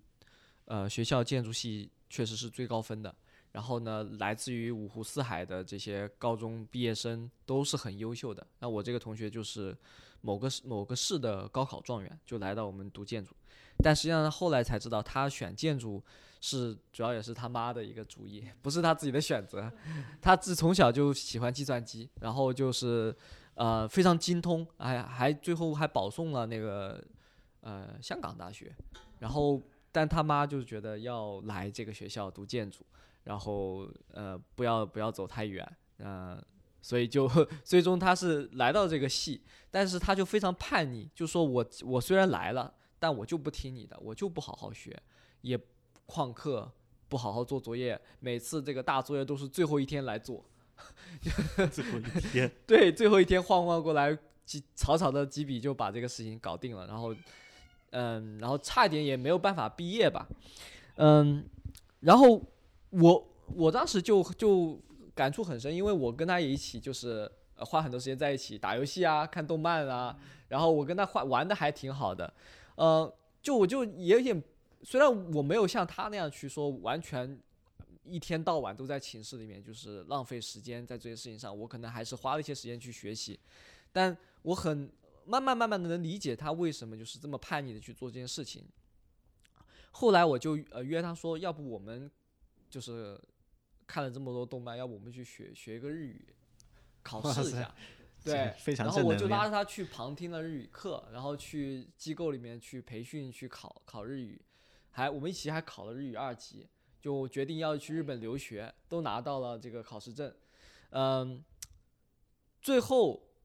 最后我我我想到了，他后来最终选择去日本了，也没有去读建筑，也没有去转回去学他喜以前喜欢的计算机，因为他在期间特别喜欢看漫画、画漫画，他后来去日本学了插画。就是一个纯宅男，那种每天不修边幅，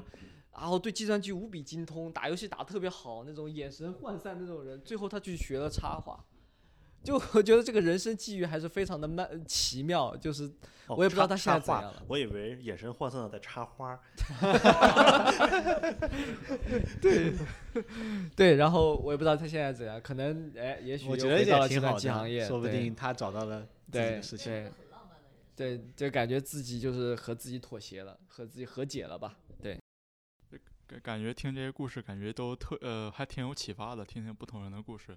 包括像利夫和杰斯伯刚才讲的，呃，也是像我上学那时候，也是一零年，呃，也是国内建筑分都是最高分的时候，也是个人兴趣和这个包括也是前景这个选了建筑学，但是因为当时呃年纪比较轻，像现在的话，我觉得他这个国内这个建设大周期也是根据它这个经济发展模式来的。它像朱镕基推动这个改革之后，它地方央中央抽走了地方大部分的税收，所以地地方它就需要通过卖地卖楼，然后掀起了这一波大浪潮。但是他的问题就是说，别的国家能八十年干完的事情，中国二十年就干完了。这个也就是说，在让早期投入到建筑行业的这帮人，就是赚足了红行业红利，短期内就吃完了人家八十前浪年国家拍死了后对浪，对，然后到我们 无路可走了，对我们 楼都盖完了，对，是是是是的，然后现在，嗯，就但是职业道路选择，我感觉像像易说的也也很有道理，就是说，呃，很多行业也是三十年河东，三十年河西。你像互联网行业，它现在也是进入到一个瓶颈。这个三点零，Web 三点零能发展怎么样？如果发展的好的话，它将再迎来二十年一个周期的高爆发增长；如果不能的话，它也许会陷入漫长的一个低增长时期。这个，嗯，可能普普通人很很多人三十年河西不一定三十年能回到河东，就是我觉得人行业可能是一个一个淘汰掉的，或者说是会变化掉，但人是往前走的。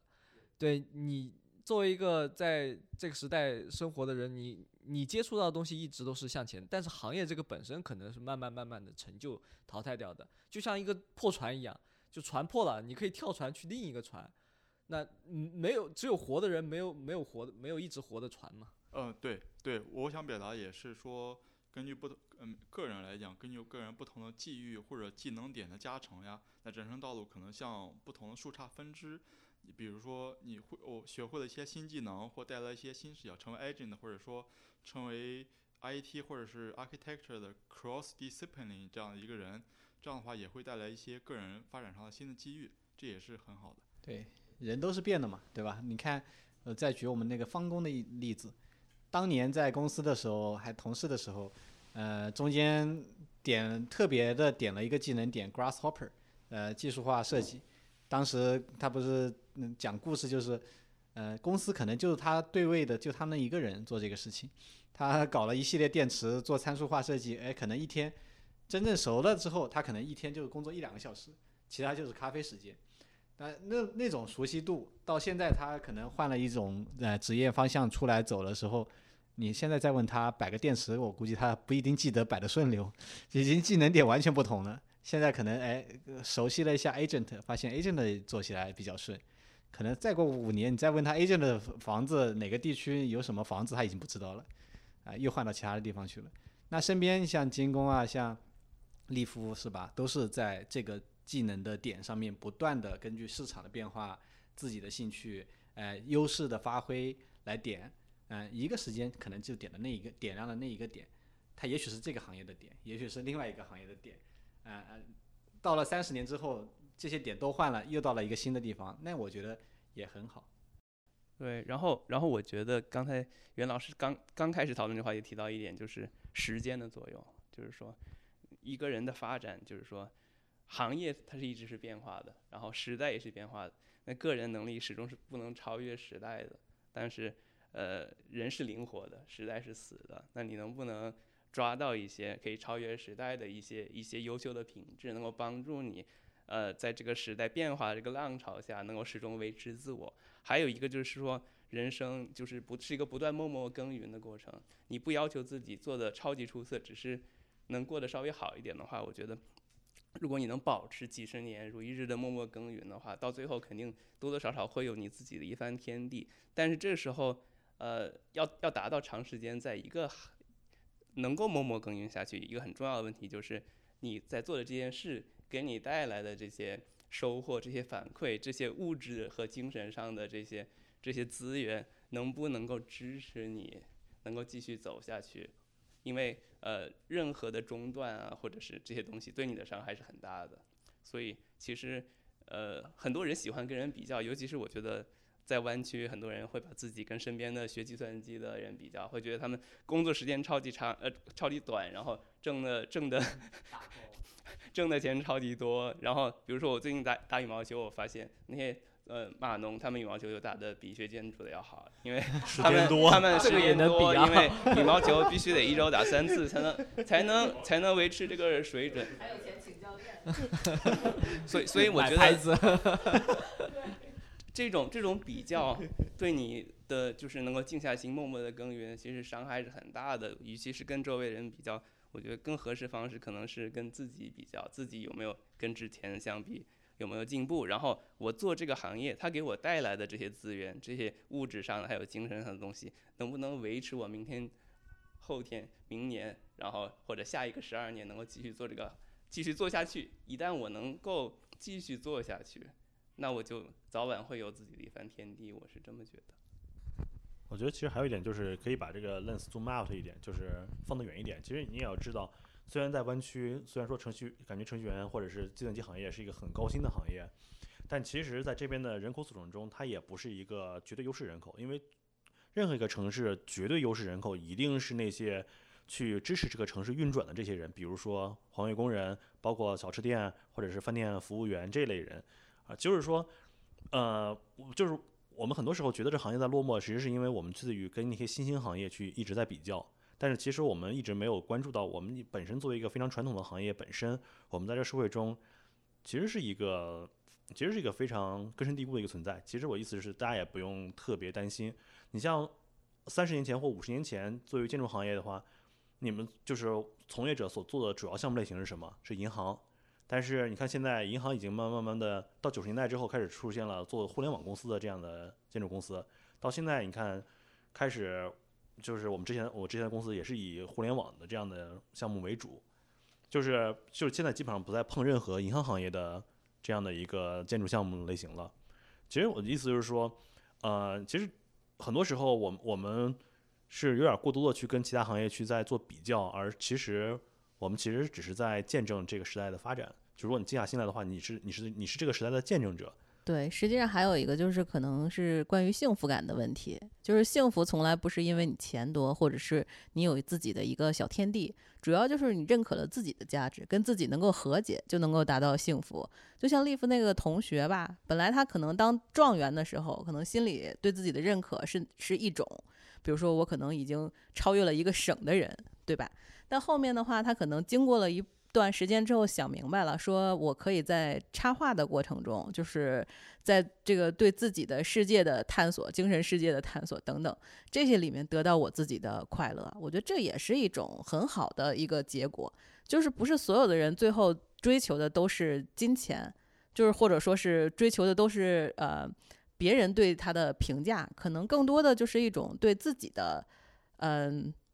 就是怎么说呢？就是理解和接纳吧，开心就好。对对，高兴就行。然后就是说，呃，设计师这个事儿呢，我觉得说，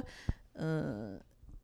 现在我感觉就是也不一定，就是说耕耘就一定要有收获，因为，呃，耕耘和收获这件事情不是自己就能决定的，很可能还有一个这个社会环境啊，呃，甚至你的雇主啊。还有一些其他的方方面面的东西来就是耕耘和收获是一个相关关系，对，它是一个相关的东西。但是你就是说最后得不到那个所谓的，比如说啊自己的天地，或者是自己期望的那个阶段的话，其实也没什么了不起的。我觉得也挺挺高兴的，就是你自己做的事情是你当时想做的事儿，然后你预见的未来和你真正的未来不一样，没事儿啊，我觉得也挺好。就是不要对自己有那个就是特别高的那种，或者说就是非常具体的那种期待吧。对，就是我很认同 Jasper 说的这点。我觉得其实我刚才说的天地的时候，我也其实我想的不是说必须要成就一份很大的事业。就比如说像建筑，其实是对经验、对技能要求特别高、特别难的一个行业。其实能够每天感觉到自己在一点一点的进步，离离自己成为一个更全面的、更有掌控力的建筑师越来越近，这个过程其实也是。蛮有满足感的，但是你必须得在这个行业待的时间够长，你对自己的这种呃摸索和进步的这种呃这种敏感度，才能达到去察觉到那些细微的变化，也因此能够获得够足够及时的反馈，能够支持自己，给自己养分，能够能够在每时每刻的坚持继续做下去。所以，对我觉得你。能够想到这些，然后我就觉得你挺幸福的。我觉得你这个这个路就是走的很对的。我觉得就是这样子吧。但是不是比如说有的人觉得，哎，这些东西可能跟我想的那个幸福不是一个事儿。我可能就是想要，呃，在同同龄人之间，我也要就是有一个一席之地。他能买房子，我也要买房子。那他可能就是选择不一样的路。对，我觉得每个人都都都高兴就行。就是其实其实了解我的朋友都知道，我对鞋特别感兴趣，就是皮鞋。然后，因为我当年插播广告了，来，因为因为当年是来三藩之前，来三藩来三藩之前，对三藩有一个误读，就是觉得三藩是一个特别闷骚的城市，对对，所以呢，当时是，当时是来这之前，码农太多了，大家都闷骚，因为钱没地儿花，因为是来来三来三，所以来三藩之前是就是各种什么 capital monk shoe double strap，还有 single strap，还有就是各种各样类型。在说啥？都是我在贯口鞋子的类型，就基本上每个鞋子类型凑了一种。对，花了不少钱啊，买鞋。总总，但是总，哎呀，我说有点多了。就是总之，意思是，呃，我想说什么呢？其实是，就是其实让我特别特别感兴趣的一批人，他们是在在做在做皮鞋，然后还有一些擦鞋大师，就是他们只是在擦皮鞋，把这皮鞋擦的特别好看。然后他们擦鞋的时候那种状态是让人觉得已经立马进入这种心流状态。他们擦鞋的时候，你像我自己擦鞋的话，我不会穿着最好的西装去擦，我肯定会穿一个 apron，就是那种叫什么围裙围裙去擦。但是他们那些擦得好的人，他们真的是穿着是那种白色的衬衫，外面套一个 blazer，然后去一点点把一个脏鞋子给你擦得特别干净，然后同时自己身上一尘不染，就是先净净个身。仪式感，仪式感，陈亮，对，嗯，对对对，而且就是我意思就是说，马上有场景，我就能感受到那种那种那种状态，而且看这些人真的是有的是非常热爱自己做鞋，有的是非常热爱擦鞋，就是我觉得那种劲儿，就是他们在里面获得幸福感远感，我感觉远远超过我买鞋的时候那种幸福感。对对对，